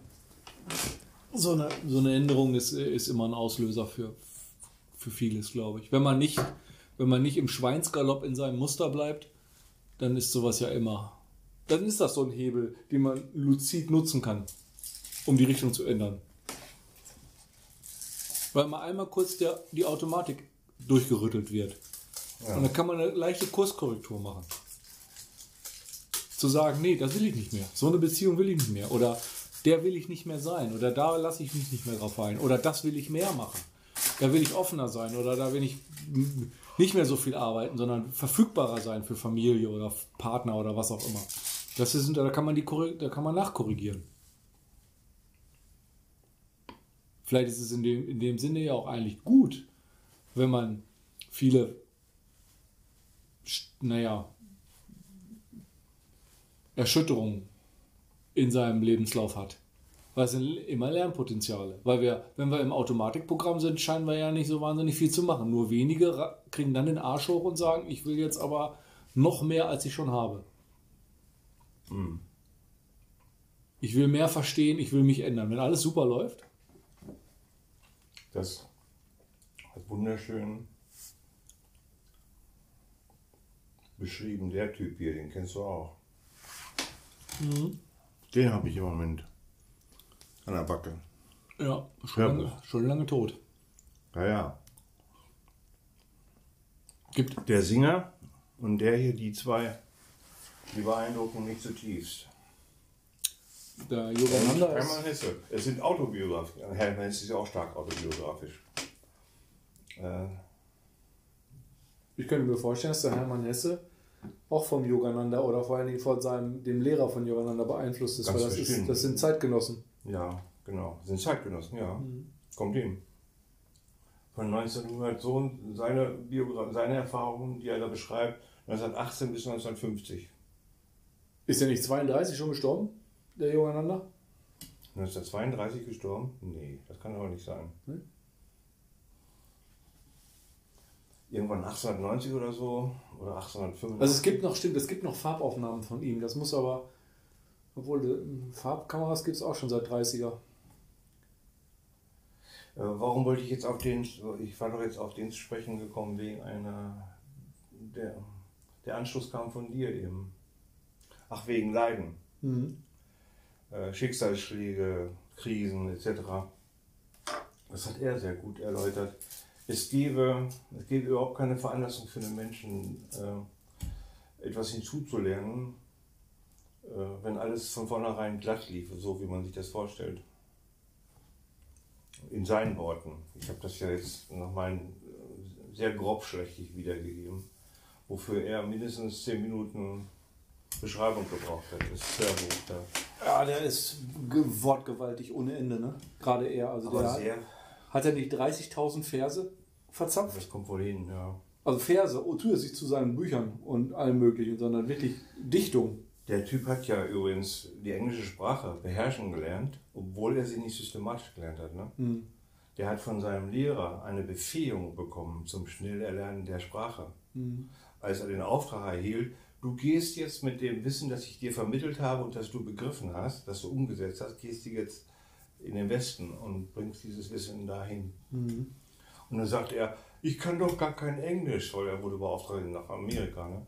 Ich kann doch gar kein Englisch. Und dann hat er sein Lehrer irgendwas bewerkstelligt, dass er ruckzuck Englisch lernen konnte. Und dann hat er auch tatsächlich, bei unserem Thema war er dann in, in den USA und hat da irgendeine Rede halten müssen, vor großem Publikum, Studenten wohl, Universität und so, ne? wo er empfangen worden war. Und dann hat er richtig Angst gehabt, vorher Angst gehabt, diese Rede zu halten. Er hat befürchtet, da in Englisch völlig zu versagen. Also er hat sich trotzdem gestellt und darauf eingelassen und hat sich dann später darüber gewundert, wie fließend und wie fließend gut er Englisch reden konnte und wie plausibel das rüberkam. Mhm. Aus seiner, Im Nachhinein hat er das dann so gesehen. Es ist interessant, Videos von ihm zu sehen. Es gibt ein paar Aufnahmen bei YouTube von ihm. Und es gibt ein paar Aufzeichnungen, wo er in Meditation sitzt. Mit anderen zusammen. Es hat mich sehr beeindruckt. Der sitzt in einer Stille, die sieht man förmlich. Also das ist, alle anderen sitzen auch still, ohne sich zu berühren. Be berühren sowieso nicht, zu, zu bewegen. Aber er sitzt noch ganz, er sitzt wie ein Felsen. In einer Stille, es ist unglaublich. Ähm, wirklich wie da hingeschraubt. Und auch innerhalb von Sekunden. Es gibt da, der setzt sich auch hin und geht sofort in diesen Modus. Und du siehst, als ob das anhält. Die Blätter im Hintergrund wehen weiter und das ist Stein geworden. Unglaublich. Und sein Lehrer, von dem gibt es auch noch Aufnahmen. Von, von dem habe ich ein Buch vor einem Monat oder so gekauft. Ein kleines, Von seinem Lehrer. ja, ein, ein kleines Heftchen ist das Also nur. da hast du eine Übersetzung vorliegen dann, ne? Englisch. Das ist, glaube ich, Er auch. hat ja, er selbst, sein Lehrer hat ja nicht Englisch gesprochen. Meines Wissens. Sein Lehrer hat nicht Englisch gesprochen. Doch, ich glaube, ja. Doch. Ich glaube auch. Und der hat sich, ähnlich wie der Singer, ähm, mit einer Aufgabe konfrontiert gesehen, die er nicht haben wollte, aber sie dann gemacht hat. Und zwar wurde an ihn herangestellt die Aufgabe, Christentum und Hinduismus, die Parallelen da drin aufzudecken und da ein Buch drüber zu schreiben. Und das ist dieses Buch. Also verschiedene Kapitel aus, der, aus dem Hinduismus mit den, mit den gleichen Phrasen aus der oder den gleichen Formulierungen praktisch aus dem ja, aus den Bibelschriften. Ja, ja, einiges, einiges von dem, er, er greift auch einige Sprüche von Jesus auf und erläutert die dann, so wie er sie verstanden Und da habe ich sie erst verstanden, die Sprüche von Jesus, nachdem er sie mir erläutert hatte. Ja. Das sage ich, der ich konfirmiert worden bin. Ja. Man sollte meinen, dass meine westlichen Lehrer, meine diejenigen, die mich konfirmiert haben, dass die mir hätten mir das verständlich vermitteln müssen. Die wissen auch alle gar nicht, wussten, die wussten gar nichts. Sie haben nur runtergebetet, was sie selber ge gelernt haben. Vor allen Dingen ist ja, haben die ja wahrscheinlich, und das unterstelle ich jetzt einfach mal, Tabula rasa mäßig, ähm, keiner davon hat ja die Mystik da drin erkannt. Genau. Äh, genau, ja. Die haben einfach nur Jesus zitiert oder noch schlimmer jemanden zitiert, der Jesus zitiert hat. Gleich mehrfach Zitate, ne? Ja. mehrfach gestuft. Und das, was dann, ja, und das, was, was der Satz, der Satz, Sprache soll ja etwas beschreiben, was tatsächlich erlebt wurde, gefühlt wurde, erlebt wurde, gelebt wurde. Ja. Die Sprache hat ja keine Bedeutung an sich. Und wenn du Sprache nur verständlich machen kannst durch Nominaldefinitionen, dann, dann, dann definierst du Abstraktes durch Abstraktes. Irgendwann muss der, der, der in Bezug zum Empirischen hergestellt werden, Mhm. zum Gelebten, zum Gefühlten, Ja, so. zur Realität. Ja. Also was. Und, äh, und äh, diese, er hier und sein Lehrer, die haben das ja auch wirklich, die haben ja nur das, die haben zwar auch, die haben ja auch ihre Lehrer gehabt, die haben aber, aber die Lehrer haben, haben ihre Schüler stets äh, darauf, haben darauf bestanden, dass ihre Schüler äh, das, was gesagt wird vom Lehrer, auch wirklich bestätigt ge gefühlt wird. Mhm. Als Bestätigung. Zwar als Anregung zunächst, zunächst ist es Anregung, und dann muss man, es, muss man sich damit beschäftigen und irgendwann macht es Klick. Ne? Dann ist es als assimiliert. Dann ist es Fleisch geworden, in einem selber. Das, das von jemand anders beschriebene ist dann auch bei einem selbst bestätigt geworden, fleischlich. Gefühlt. Ja.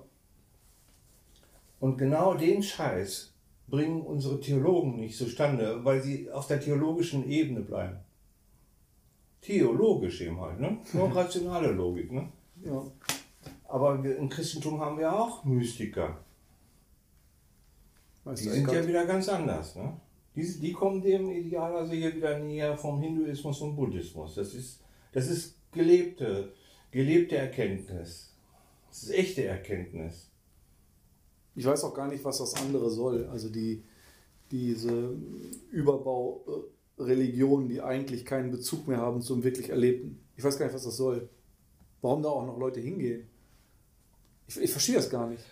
Weil auch Trost kann ich da nicht finden, bei aller Liebe.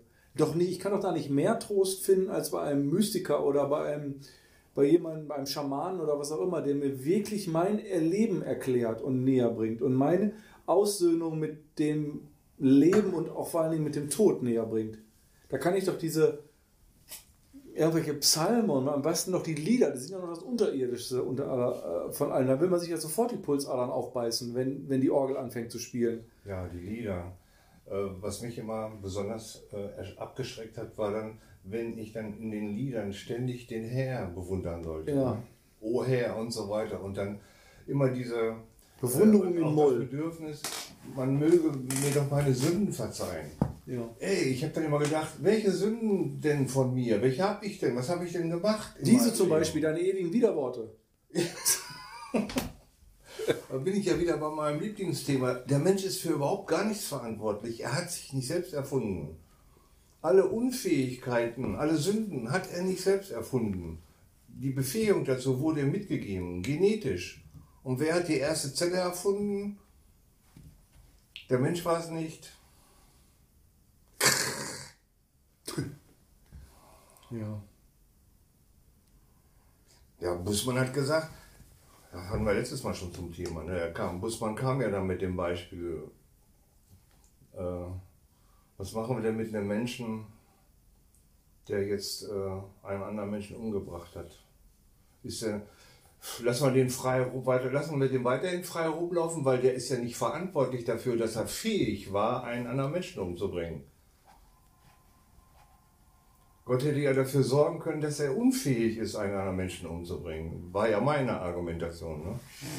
Wir haben uns ja dann darauf geeinigt, Sicherungsverwahrung. Ne? Du hast dann noch gesagt, ja, dann müssen wir die Gefängnisse abschaffen und machen, wenigstens von der Bezeichnung her, machen wir nur noch Sicherungsverwahrung. Dieses Thema, also der, genau das, diese Frage ist häufig bei Christen Begründung, warum es überhaupt eine Kirche gibt. Weil häufig organisierte Religion davon ausgeht, dass wir Menschen wilde sind und ohne Regeln uns gegenseitig den Schädel einschlagen würden. Das heißt, ohne zehn Gebote würden wir nackt durch die Straßen rennen, uns gegenseitig alles klauen äh, und bei jeder, Gelegenheit jemanden erstechen, im Vorbeigehen, nur damit wir den Kaffee schneller kriegen als der andere in der Warteschlange. Aber das ist ja nicht so. Denn wenn das so wäre, dann wäre man nie bei Hochreligion angekommen. Denn dann hätte ja offensichtlich die Dorfgemeinschaft und die Urwaldgemeinschaft nie überlebt. Weil das waren ja die Wilden, die diese Regeln nicht hatten. Und diese zehn Gebote und die Hochreligionen.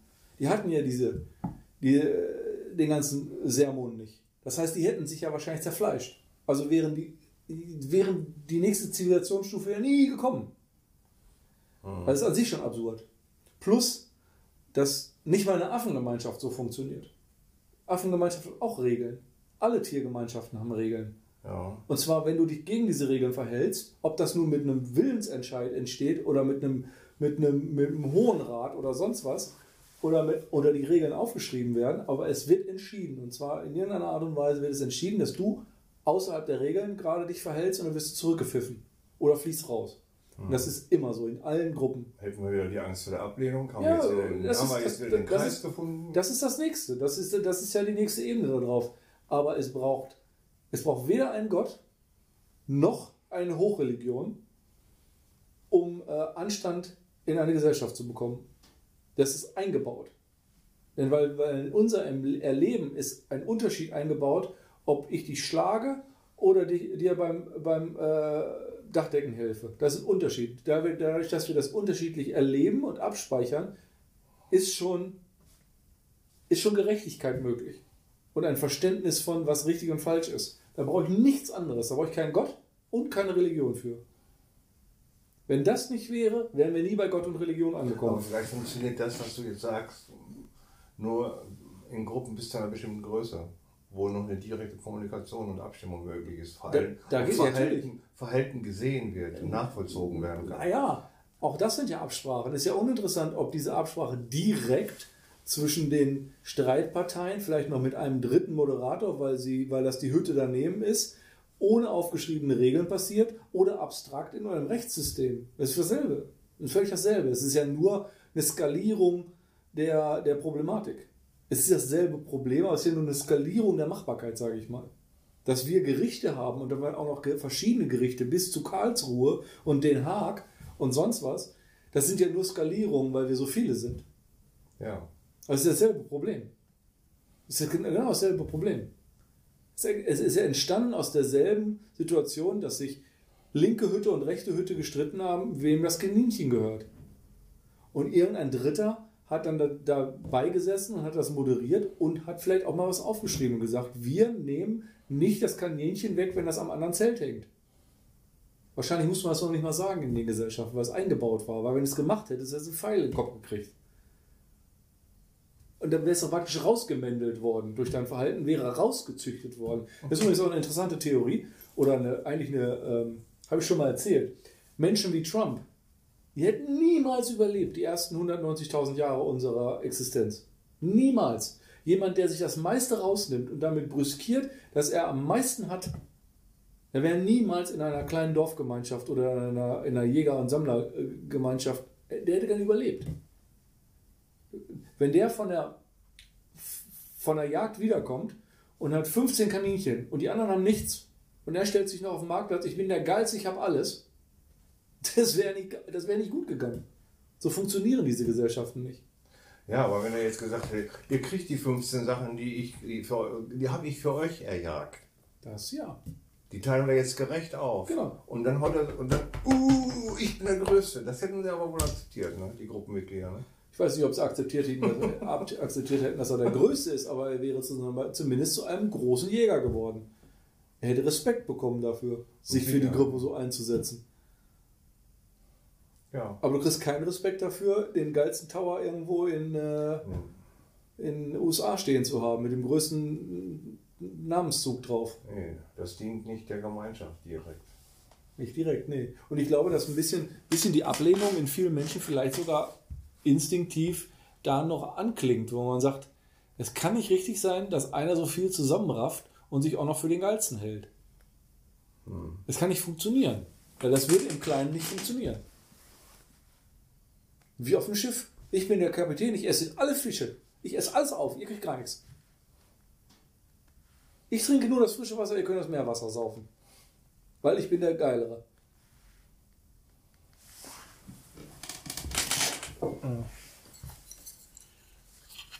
Hm. Aber das war eine Abschweifung. Vorher hatten wir eigentlich ein interessanteres. Kroatien? Nee, danke. Das ist die Kohlenhydrate, ne? Nein. Achte mal darauf, ob, ob dein Stuhlgang morgen äh, duftet. Jawohl, ich werde, ich werde darauf achten.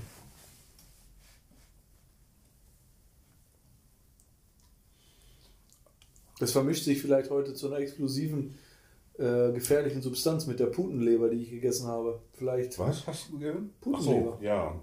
Oha. vielleicht explodiere ich auch.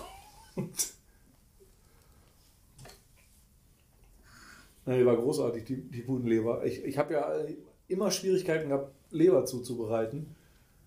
Äh, Ich habe das nie hingekriegt, weil das ist ja echt delikat. Es ist, Schwein kannst du ja nichts falsch machen, das kannst du ja eine halbe Stunde braten, dann ist es, schmeckt es immer noch. Hähnchen kannst du nicht kaputt machen. Äh, kannst du nur trocken machen, aber Hähnchen ist sowieso meistens von vornherein schon trocken. Ähm, Rindfleisch ist einfach zuzubereiten, da musst du es halt nur früh genug runternehmen, da darfst du es eben nicht zu lange drauf liegen zu lassen. Plus andere Techniken noch, die, mal, die, die, die den Zufall herausnehmen. Aber bei Leber, da musst du die Temperatur variieren, du musst sie in einer bestimmten Art und Weise vorbehandeln, du musst sie in, einlegen, In Milch, ne? in Milch einlegen, du Wie musst ähm, mindestens eine Stunde. Ich habe sie heute fünf Stunden, glaube ich, drin gehabt.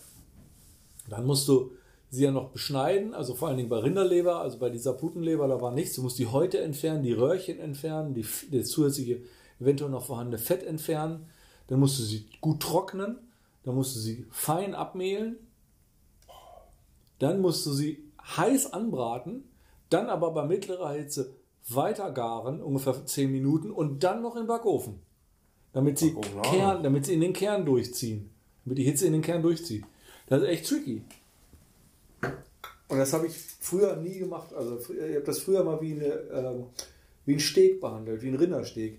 Entweder war es roh, das war total ekelhaft, und dann habe ich es wieder in die Pfanne gemacht und dann habe ich eine Ledersohle gehabt, die aber auch wirklich nur furztrocken war und so geschmeckt hat, wie die meisten Erfahrungen in der Kindheit mit Leber gemacht haben. Diese richtig penetrante Lebergeschmack und dann diese Konsistenz, wenn du das schneidest, ist es wie ein Radiergummi. Du, dieses Ratzefummeln. Unsere Oma, deine Oma konnte aber zubereiten. Ja, Leber. ja, ja, ja, klar. Aber viele haben Probleme mit Leber, weil sie als Kinder das eklig fanden. Und wahrscheinlich war die so zubereitet. Weil meine Mutter und meine Oma, deine Mutter, konnten hervorragend Leber zubereiten. Ich habe das ja als Kind schon gerne gegessen. Hm. Aber ich habe ja auch schon Spinat und Und Braunkohl. Und, Die Niere in einer Suppe schmeckt immer hervorragend. Kennst du das auch? ja, das kenne ich noch am Rande. Ich habe das, glaube ich, auch gegessen, aber das war mir suspekt, was da drin schwamm. Da waren Herzchen, glaube ich, auch manchmal drin. Mhm. Und war da nicht auch immer die Gurgel drin? Dieser Gurgelmuskel? Vom, vom, vom Hühnchen? In der schaumburg-lippischen Hochzeitssuppe oder sowas? Ja. Das, da war ich raus dann. Ja, ich esse seit langem schon keine Leber und keine Niere mehr, weil ja, du weißt ja heute nicht, wegen der Massenheilung, was die alles an, was die alles an Antibiotikum, Medikamenten reingekriegt haben. Ja. Und wenn die dann auch noch mit viel Angst, in Panik gestorben sind, nicht auszudenken, was da theoretisch alles möglich ist an Giftstoffen. Also ich vermute mal, dass Panik bei Geflügel keine so große Problematik macht, weil das ja Dinosaurier sind. Ich dachte jetzt eher an, an Schwein. Das ist, da ist es das größte Problem. Ja, die sind natürlich hochsensibel, was, was Stress Ja. angeht. Neulich wieder einen interessanten Bericht gelesen, eine Doku gesehen zum Thema Schweine. Da ging es aber nicht um Massentierhaltung, sondern da wurden Untersuchungen durchgeführt, um nachzuweisen, dass Schweine hochgradig mitfühlend sein können und intelligent handeln können. Wow. Da habe ich nochmal meinen Grundsatz äh, bestärkt, äh, nach Möglichkeit kein Schwein zu essen. Nur wenn ich genau weiß, wo es herkommt.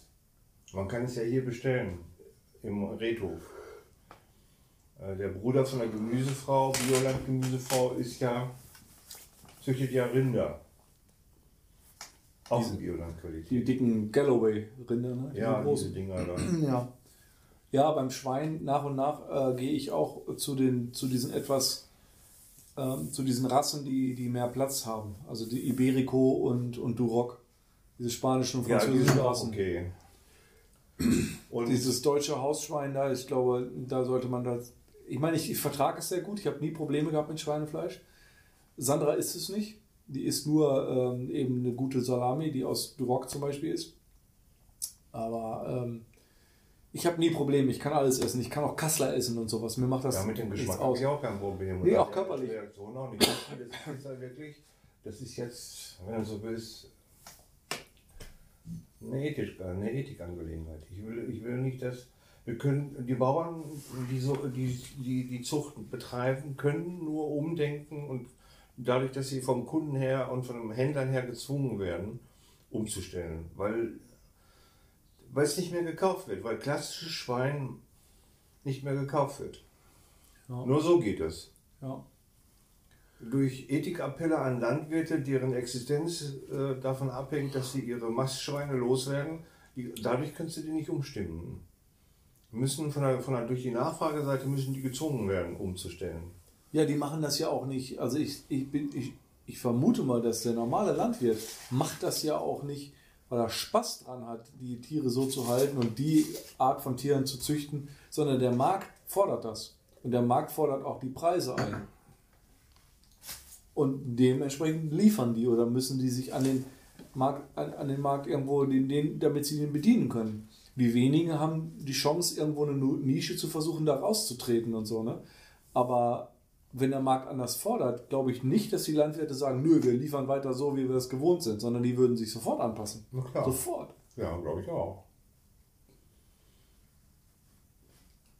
Mit äh, Parmaschinken habe ich auch kein Problem. Die, diese besondere Qualität, dieser besondere Geschmack, besondere Geschmack von Parmaschinken kann nur, den kann man nur erreichen, indem die Schweine etwas ganz Bestimmtes zu fressen bekommen und in einer ganz bestimmten Weise leben, artgerecht leben. Da kann ich mich auch drauf verlassen. Ja. Da muss ich nicht den Herkunftsnachweis von, von dem Schwein äh, erhalten. Indirekt, durch die Qualität vom, vom Schinken. So wie du ja auch bei, bei einem Steg von einem Iberico-Schwein auf der sicheren Seite bist. Ne? Oder gibt es da auch schwarze Schafe? Ich verfolge das nicht. Ich gehe da nicht rein in sowas. In, in Herkunftsnachweis? Interessiert dich nicht? Nein. Nee. Ich habe genug Themen, mit denen ich mich belaste. Muss da nicht auch noch rein. Aber ich glaube, dass man da auch nicht gewinnen kann. Es ist sicherlich gut,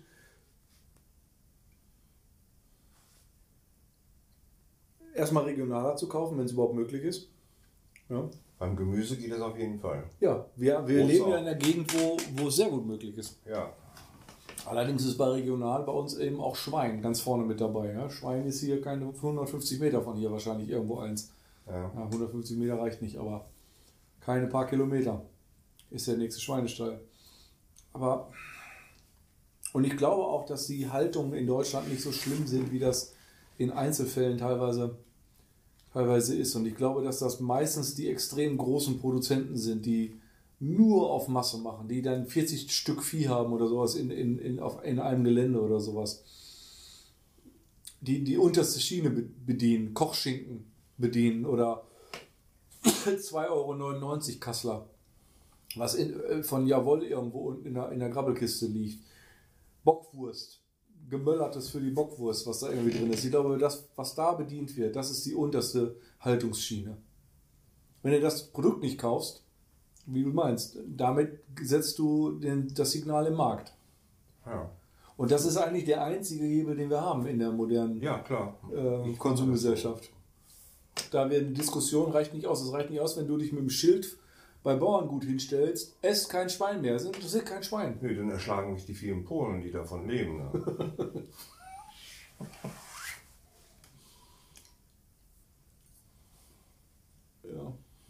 mein äh, Gärtner hier und seine Frau, die hier, hier die meine Putzfrau ist, der Bruder von, von, von den beiden, von ihm jedenfalls, der arbeitet da bei Bauerngut und schlitzt die Schweine auf. Die, die über uns wohnen, äh, sind auch Polen, der arbeitet da auch. Zumindest hat er einen Parkausweis vom Bauerngut im Auto. Mhm. Was er macht, weiß ich nicht. Ob er die LKW rangiert oder ob er da irgendwo an der Produktionskette steht oder in der Verwaltung, keine Ahnung. Aber er hat einen Parkausweis.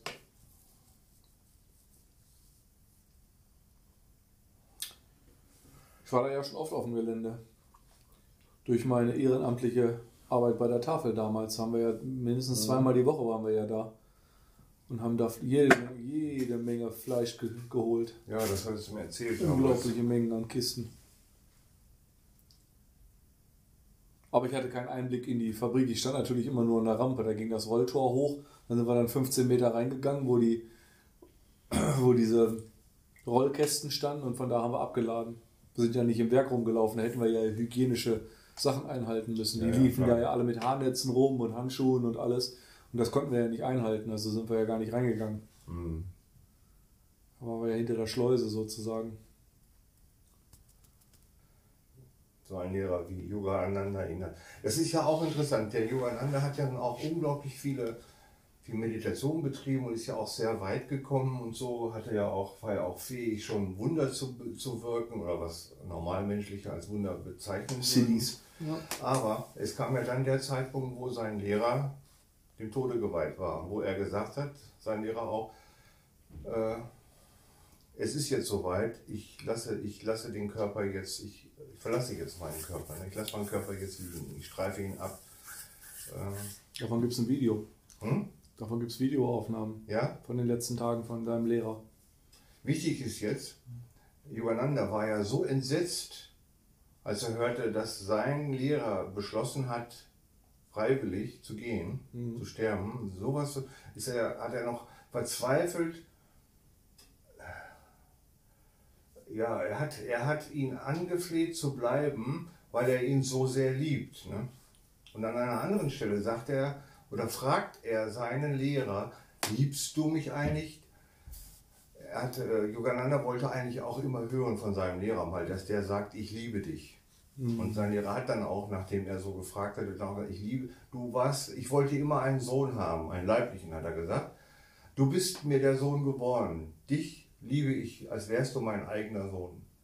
Da hatte Yoga, Yogananda endlich das gehört, wo er jahrzehntelang darauf gewartet hatte. Ne? Er wollte nicht nur, nicht nur ähm, motiviert werden, seine, seine Meditationstechniken diszipliniert weiterzumachen, sondern er wollte im Grunde genommen auch von seinem Lehrer, er wollte wissen, dass sein Lehrer ihn liebt. Da sind wir wieder an der Stelle, was wahrscheinlich alle Menschen letztlich anstreben. Sie wollen geliebt werden. Alle Techniken, alle Leistungen, die wir alle auch alle Leistungen, die wir erbringen wollen, das ist alles, das dient alles nur einem Zweck, endlich mal geliebt werden. Uneingeschränkt. Leistungsunabhängig. Wenn man das durch, da beschäftige ich mich jetzt durch den Singer ein bisschen mit, ja, Äh, das ist so aufgekeimt die letzte Zeit. Und dieses Buch hat das so ins Rollen gebracht jetzt gerade, seit was du mir letzte Woche geschenkt hast. Weil der das, da, da war nochmal ein Anstoß drin, der das hat das für mich ein bisschen formuliert. Und zwar, sag ich mal, folgendes Paradox. Das scheint ja wirklich für viele Menschen relevant zu sein, ne? Geliebt zu werden. Ja, den Wunsch zu haben, anerkannt zu werden, bestätigt zu werden, geliebt zu werden, so wie man ist, nicht, nicht unter bestimmten Bedingungen. Ja. Und wenn man das jetzt mal vermischen mit dem, aber wie viele von diesen Menschen gehen denn auf andere zu und geben denen das? Gute Frage. Das heißt, diese Rechnung kann ja nicht aufgehen. Wenn man sagt, wir sind Summe X Menschen, die das gerne hören wollen, aber von dieser Summe X Menschen sind weniger als ein Prozent bereit, das zu sagen, die Oder Summe fähig, geht nicht, die ja. Rechnung geht nicht auf. Ja. Vielleicht ist das einer der wichtigsten Schritte, die jeder für sich lernen sollte. Nicht den zu suchen, der einem das endlich sagt, sondern der zu werden, der das mehr und mehr sagen kann. Ja. Das Blöde ist nur, die blöden Kinderpsychologen sagen, wenn du als Liebe gar nicht, äh, als Kind gar nicht Liebe gefühlt hast, uneingeschränkt von Papa, Mama oder am idealerweise beiden, dann bist du gar nicht fähig, das zu geben, weil du, du hast das gar nicht. Du müsstest dann etwas geben, was du ja gar nicht zur Verfügung hast zum Geben. Ja, dann kann man ja mit Anerkennung anfangen. Ja, das ist dann auch die schwächere Form. Da gibt es ja jede Menge Vorstufen dafür, mit denen man üben kann.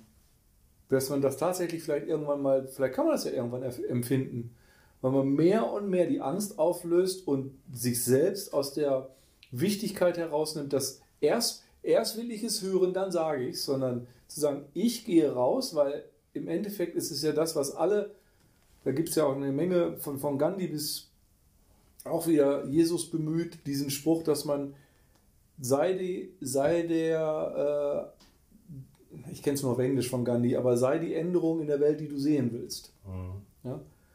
Ähm, und gleiches, ähnliche Situation gibt es ja in der, in der Bibel auch Jesus zugesprochen, ja? Der, der, dass, du, dass du eben derjenige bist.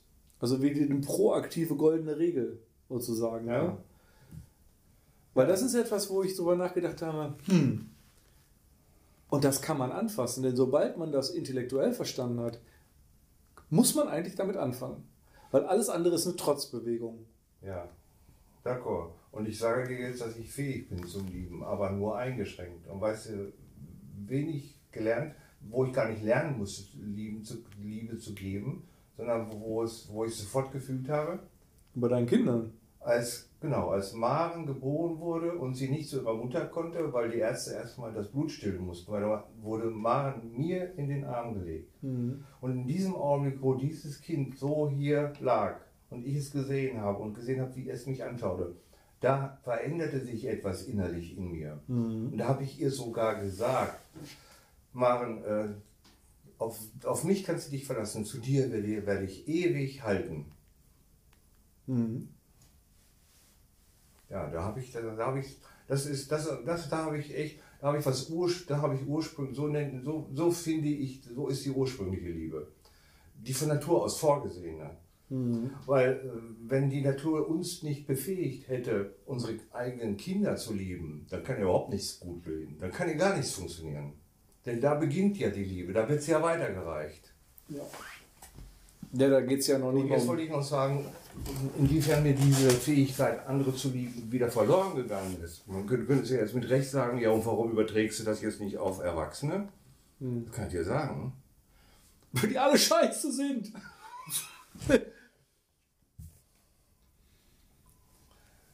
ich möchte da unterscheiden. Ich bin fähig, äh, Menschen zu sagen, ich liebe dich, wenn ich spüre, dass die durch und durch ehrlich sind, authentisch sind. Aber da stellt sich ja eine Bedingung. Ja, natürlich. Aber was ist, wenn du das nicht kannst? Du kannst ja vielleicht auch nicht immer ehrlich sein. Und man will doch trotzdem geliebt werden. Das ist doch die, die Ausgangsprämisse. Ich ja. will doch geliebt werden ohne Bedingungen. Also muss ich es doch auch tun. Ja, kann ich nur mit Kindern. Kinder bis zu einem bestimmten Alter, bevor die durch Sozialisation verdorben wurden, kann ich die lieben. Aber wir nähern uns doch eigentlich diese, dieser Erkenntnis, dass der andere, ich sag mal jetzt doof okay ist, weil er kann doch nicht anders, er kann doch nicht aus seiner Haut, weil wie auch immer wir es nennen, Genetik, Sozialisierung, äh, Schulsystem, Umstände an dem Tag oder in, de, in, in, in, in dem Jahr oder was auch immer, Karma, wie auch immer wir es benennen. Wir müssen doch intellektuell zumindest einsehen und vielleicht haben wir es auch schon ein paar Mal an uns selbst beobachtet oder an anderen. Er, keiner kann doch aus seiner derzeitigen Form ja. Diese, diese Sekunde, wann er auch immer jetzt, jetzt gerade reagiert und agiert, dann kann er kann nur so, wie er ist. Und, und, und alles andere zu erwarten, ist Paralleluniversumsdenken. Ja. Und aus dieser Situation, wenn man das mal zutiefst entweder verhirnt und wirklich versteht, die, die, die, die Logik dahinter versteht, von, von einer Kausalkettenproblematik, die man, die, die, die so ist, wie sie ist, und es gibt keine zweite, zweite Realität, auch wenn wir uns eine vorstellen können. Das ist ja der, der, der Wahnsinn unseres Gehirns. Wir können uns eine zweite vorstellen. Ach, hätte der nicht gehupt, dann hätte ich mich nicht erschrocken. Das ist aber eine reine Vorstellung. Das ist keine Realität. Die Realität war so, wie sie ist. Wie sie war. Äh, oder wir können es sogar fühlen. Das ist das, was, äh, was die ersten Wochen nach dem Ayahuasca bei mir zutiefst ganz extrem war. Das war das, was man wahrscheinlich mit herzöffnender äh, Chakra-Geschichte äh, sagen würde. Das war ganz, ganz extrem. Was ich gefühlt habe als Maren auch in meinem Magen. Ja, diese ja. Realisierung, dass der andere genauso wenig dafür kann wie ich. Ja. Für das, wo ich jetzt gerade bin. Wir bemühen uns alle, aber wir sind so, wie wir sind, gerade wie wir jetzt sind. Ähm, und daraus muss eigentlich mit der nächsten kleinen Idee entstehen, dass ich nicht mehr warten muss, dass der andere das Richtige macht, bis ich nett zu ihm bin. Ich, ich, eigentlich müsste ich, ich muss eigentlich alle Verteidigung fallen lassen und sagen, ich gehe raus und bin, gebe die Aufmerksamkeit und Liebe, die alle haben wollen. Weil irgendwo muss es anfangen. Ja, aber ich will, ich will äh, das Lieben fühlen. Sonst sag ich es nicht, sonst gebe ich es nicht. Ich muss es fühlen. Rein intellektuell kann ich das alles nachvollziehen, was du gesagt hast und was andere sagen. Aber jetzt mit dem Vorsatz, in, zu, den, zu einem anderen Menschen, auf einen anderen Menschen zuzugehen, den ich am liebsten ankotzen würde und mir dann aber intellektuell sagen, du hast dir vorgenommen, den zu lieben, kotz ihn nicht an, liebe ihn, zeig ihm das. Vielleicht ändert er sich dann. Vielleicht ist er in dem Moment nicht mehr zum Kotzen. Wenn, du, wenn er spürt, dass ja. du ihn liebst. Muss das nicht ist aber ein intellektueller Vorgang wieder. Da, bin ich, da verachte ich anschließend mich, weil ich nicht ehrlich genug war. Das meinte ich ja eben gerade, dass der intellektuelle Vorgang oder die Erkenntnis nur bis zu einem bestimmten Punkt reichen. Der nächste Punkt ist dann die, die, die Erkenntnis aus dem intellektuellen Vorgang und dann die Entscheidung, es anders zu machen. Das heißt ja nicht, dass man es sofort fühlt, sondern einfach nur die Erkenntnis, ich muss mich anders verhalten, damit es sich ändern kann. Ja, das wäre die berühmte Assimilation, die stattfinden müsste. Ne? Dauert. Und, ähm, und man muss ja nicht ganz oben anfangen. Man muss ja nicht bei dem nervigsten Nachbarn und bei dem schlimmsten Autofahrer anfangen, sondern man muss ja erstmal bei den Leuten anfangen, die man eh schon ertragen kann und dann das nicht für selbstverständlich halten, was die machen, sondern zu sagen, weißt du was, danke, finde ich richtig super. Das find, hat mir richtig was gebracht. Das ist ein Anfang. Ja. Und das ist ein Riesenunterschied gegenüber der Herkunftsfamilie, wo wir herkommen. Allerdings. Äh, die haben alle die Fähigkeit dazu zu lieben, aber sie trauen sich ja nicht, das zu sagen. Ja. Äh, sie schämen sich ja ihrer, ihrer, ihrer intimsten Gefühle, wir in unserer Familie. Ja. Aber wie lange soll das noch eine Entschuldigung sein? Es ist nur eine, halt nur noch ein paar Leben. Ja, ja, es ist halt eine, es ist eine Begründung, aber es ist, es darf nicht gleichzeitig auch, auch dazu werden, die, zu der internen Entschuldigung nichts zu ändern. Das ist so nee, sozusagen, ich bin, ja, ich bin als Massenmörder geboren worden, kann ich nichts für. Hm.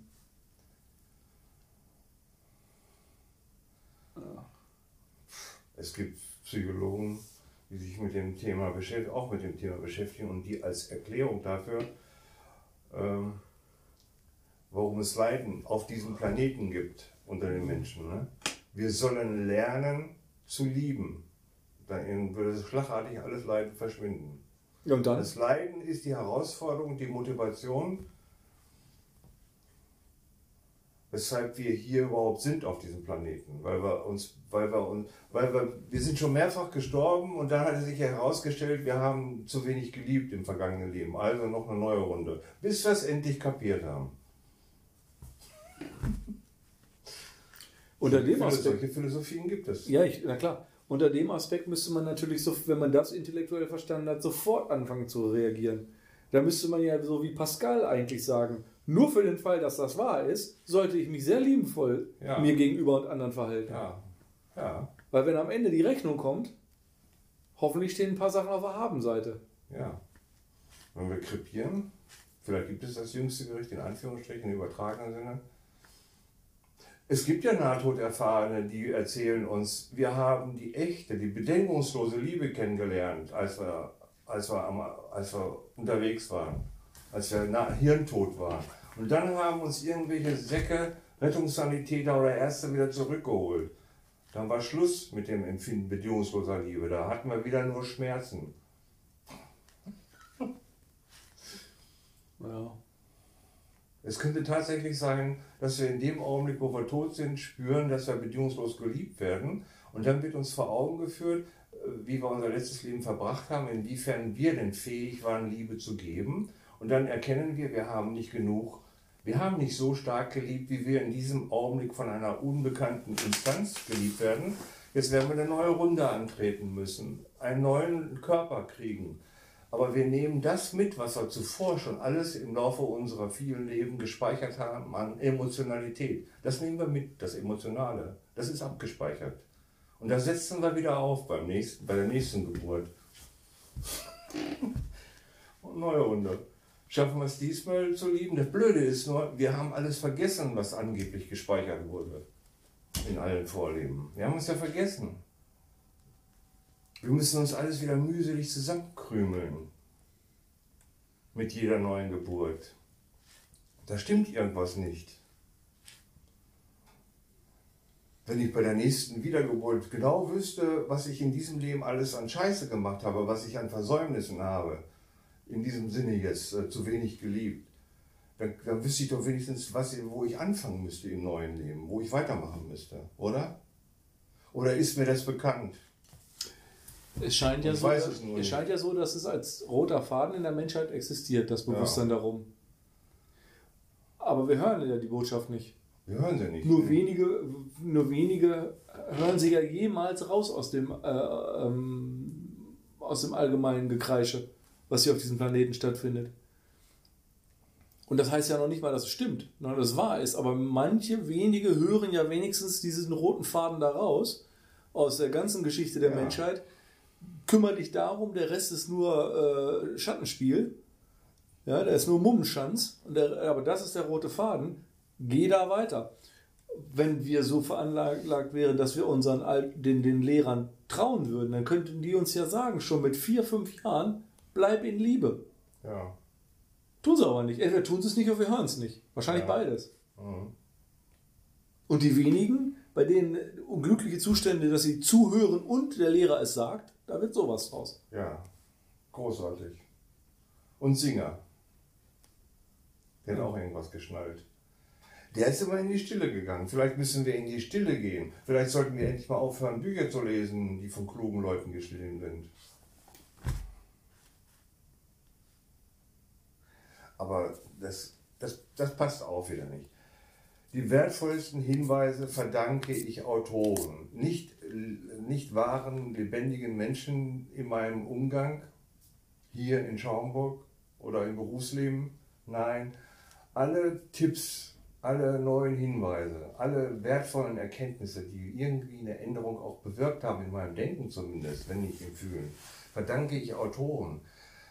Manchmal habe ich zwar das Bedürfnis, alle Bücher wegzuschmeißen, habe ich ja schon gesagt, aber ich weiß genau, jeder Autor, der war zu dem Zeitpunkt, als ich sein Buch kaufte, wichtig. Zu dem Zeitpunkt war es wichtig. Es war ein Puzzlestück in diesem unglaublich riesigen Puzzlespiel des Lebens ohne Vorlage, ohne Bildvorlage.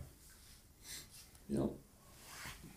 Vielleicht hätte das Leben aber auch Puzzleteile geliefert. Vielleicht hättest du, hättest du auch zur See fahren können oder hättest Brunnen im Kongo bauen können. Vielleicht wären ein paar Puzzleteile auch dabei geblieben. Bestimmt, ja. Ja. Es gibt ja auch Menschen, die sind wesentlich mehr extrovertiert. Ich bin ja eher introvertiert veranlagt, eher ein Eigenbrötler und versuche mir alles selber zurechtzulegen. Andere Menschen sind anders, die gehen auf andere Menschen zu und erleben durch Umgang mit anderen Menschen unglaublich viel. Ja. Und wenn sie dann auch tatsächlich nicht nur Smalltalk betreiben, sondern wenigstens, wenn sie abends im Bett liegen, mal eben Review passieren lassen, was sie denn nur eigentlich gerade von den Menschen gelernt haben. Das war ja auch interessant bei dem Singer, zum Beispiel seine ähm, Gefängnisbesuche. Ja. Ja, deshalb habe ich den Hut abgezogen. Ist aber sehr verbreitet in den USA.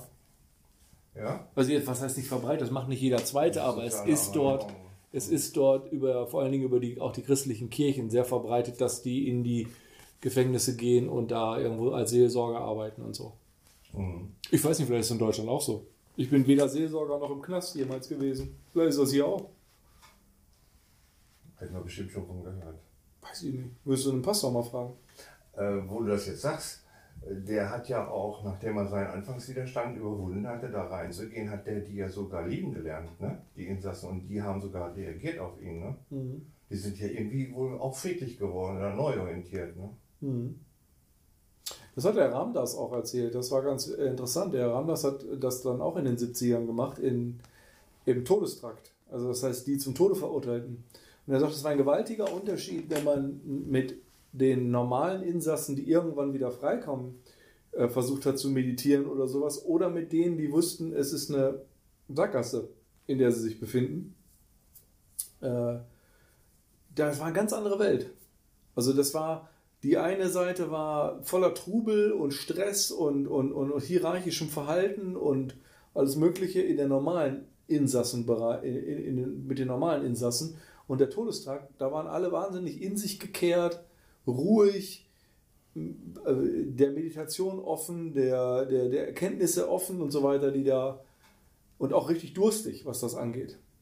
Also Ja. offensichtlich scheint dann eben auch Perspektivänderung zu. Ja, zu wissen, dass das Ende des Lebens kurz bevorsteht, das hat unglaublich, das setzt Manchmal war es ja noch nicht mal kurz. Du sitzt ja manchmal, frei, unglaublich viel Motivation. manchmal sitzt man ja zehn Jahre in Todes, äh, äh, auf dem, äh, in, in, in, in, der, in der Haft, in der Wartung auf den eventuellen letzten Tag. Aber das geht ja nicht alles innerhalb von zwei Tagen immer. Aber trotzdem scheint allein die, das Bewusstsein darum, dass es, also das stärkere Bewusstsein darum, dass es wirklich endet. Das gilt ja für alle, aber für die gilt es noch Ja, ja. Naja, stärker. Die können sich nichts mehr vormachen. Aber auch wahrscheinlich aus dem anderen Bereich werden ja wahrscheinlich manche vorher sterben. Am Herzinfarkt oder weil sie ein, Ja. ein Messer in der Dusche in den Rücken kriegen. Aber die sind es sich eben, machen sie es sich nicht so bewusst wie die, die damit konfrontiert sind, dass es wirklich Genau. stattfinden wird.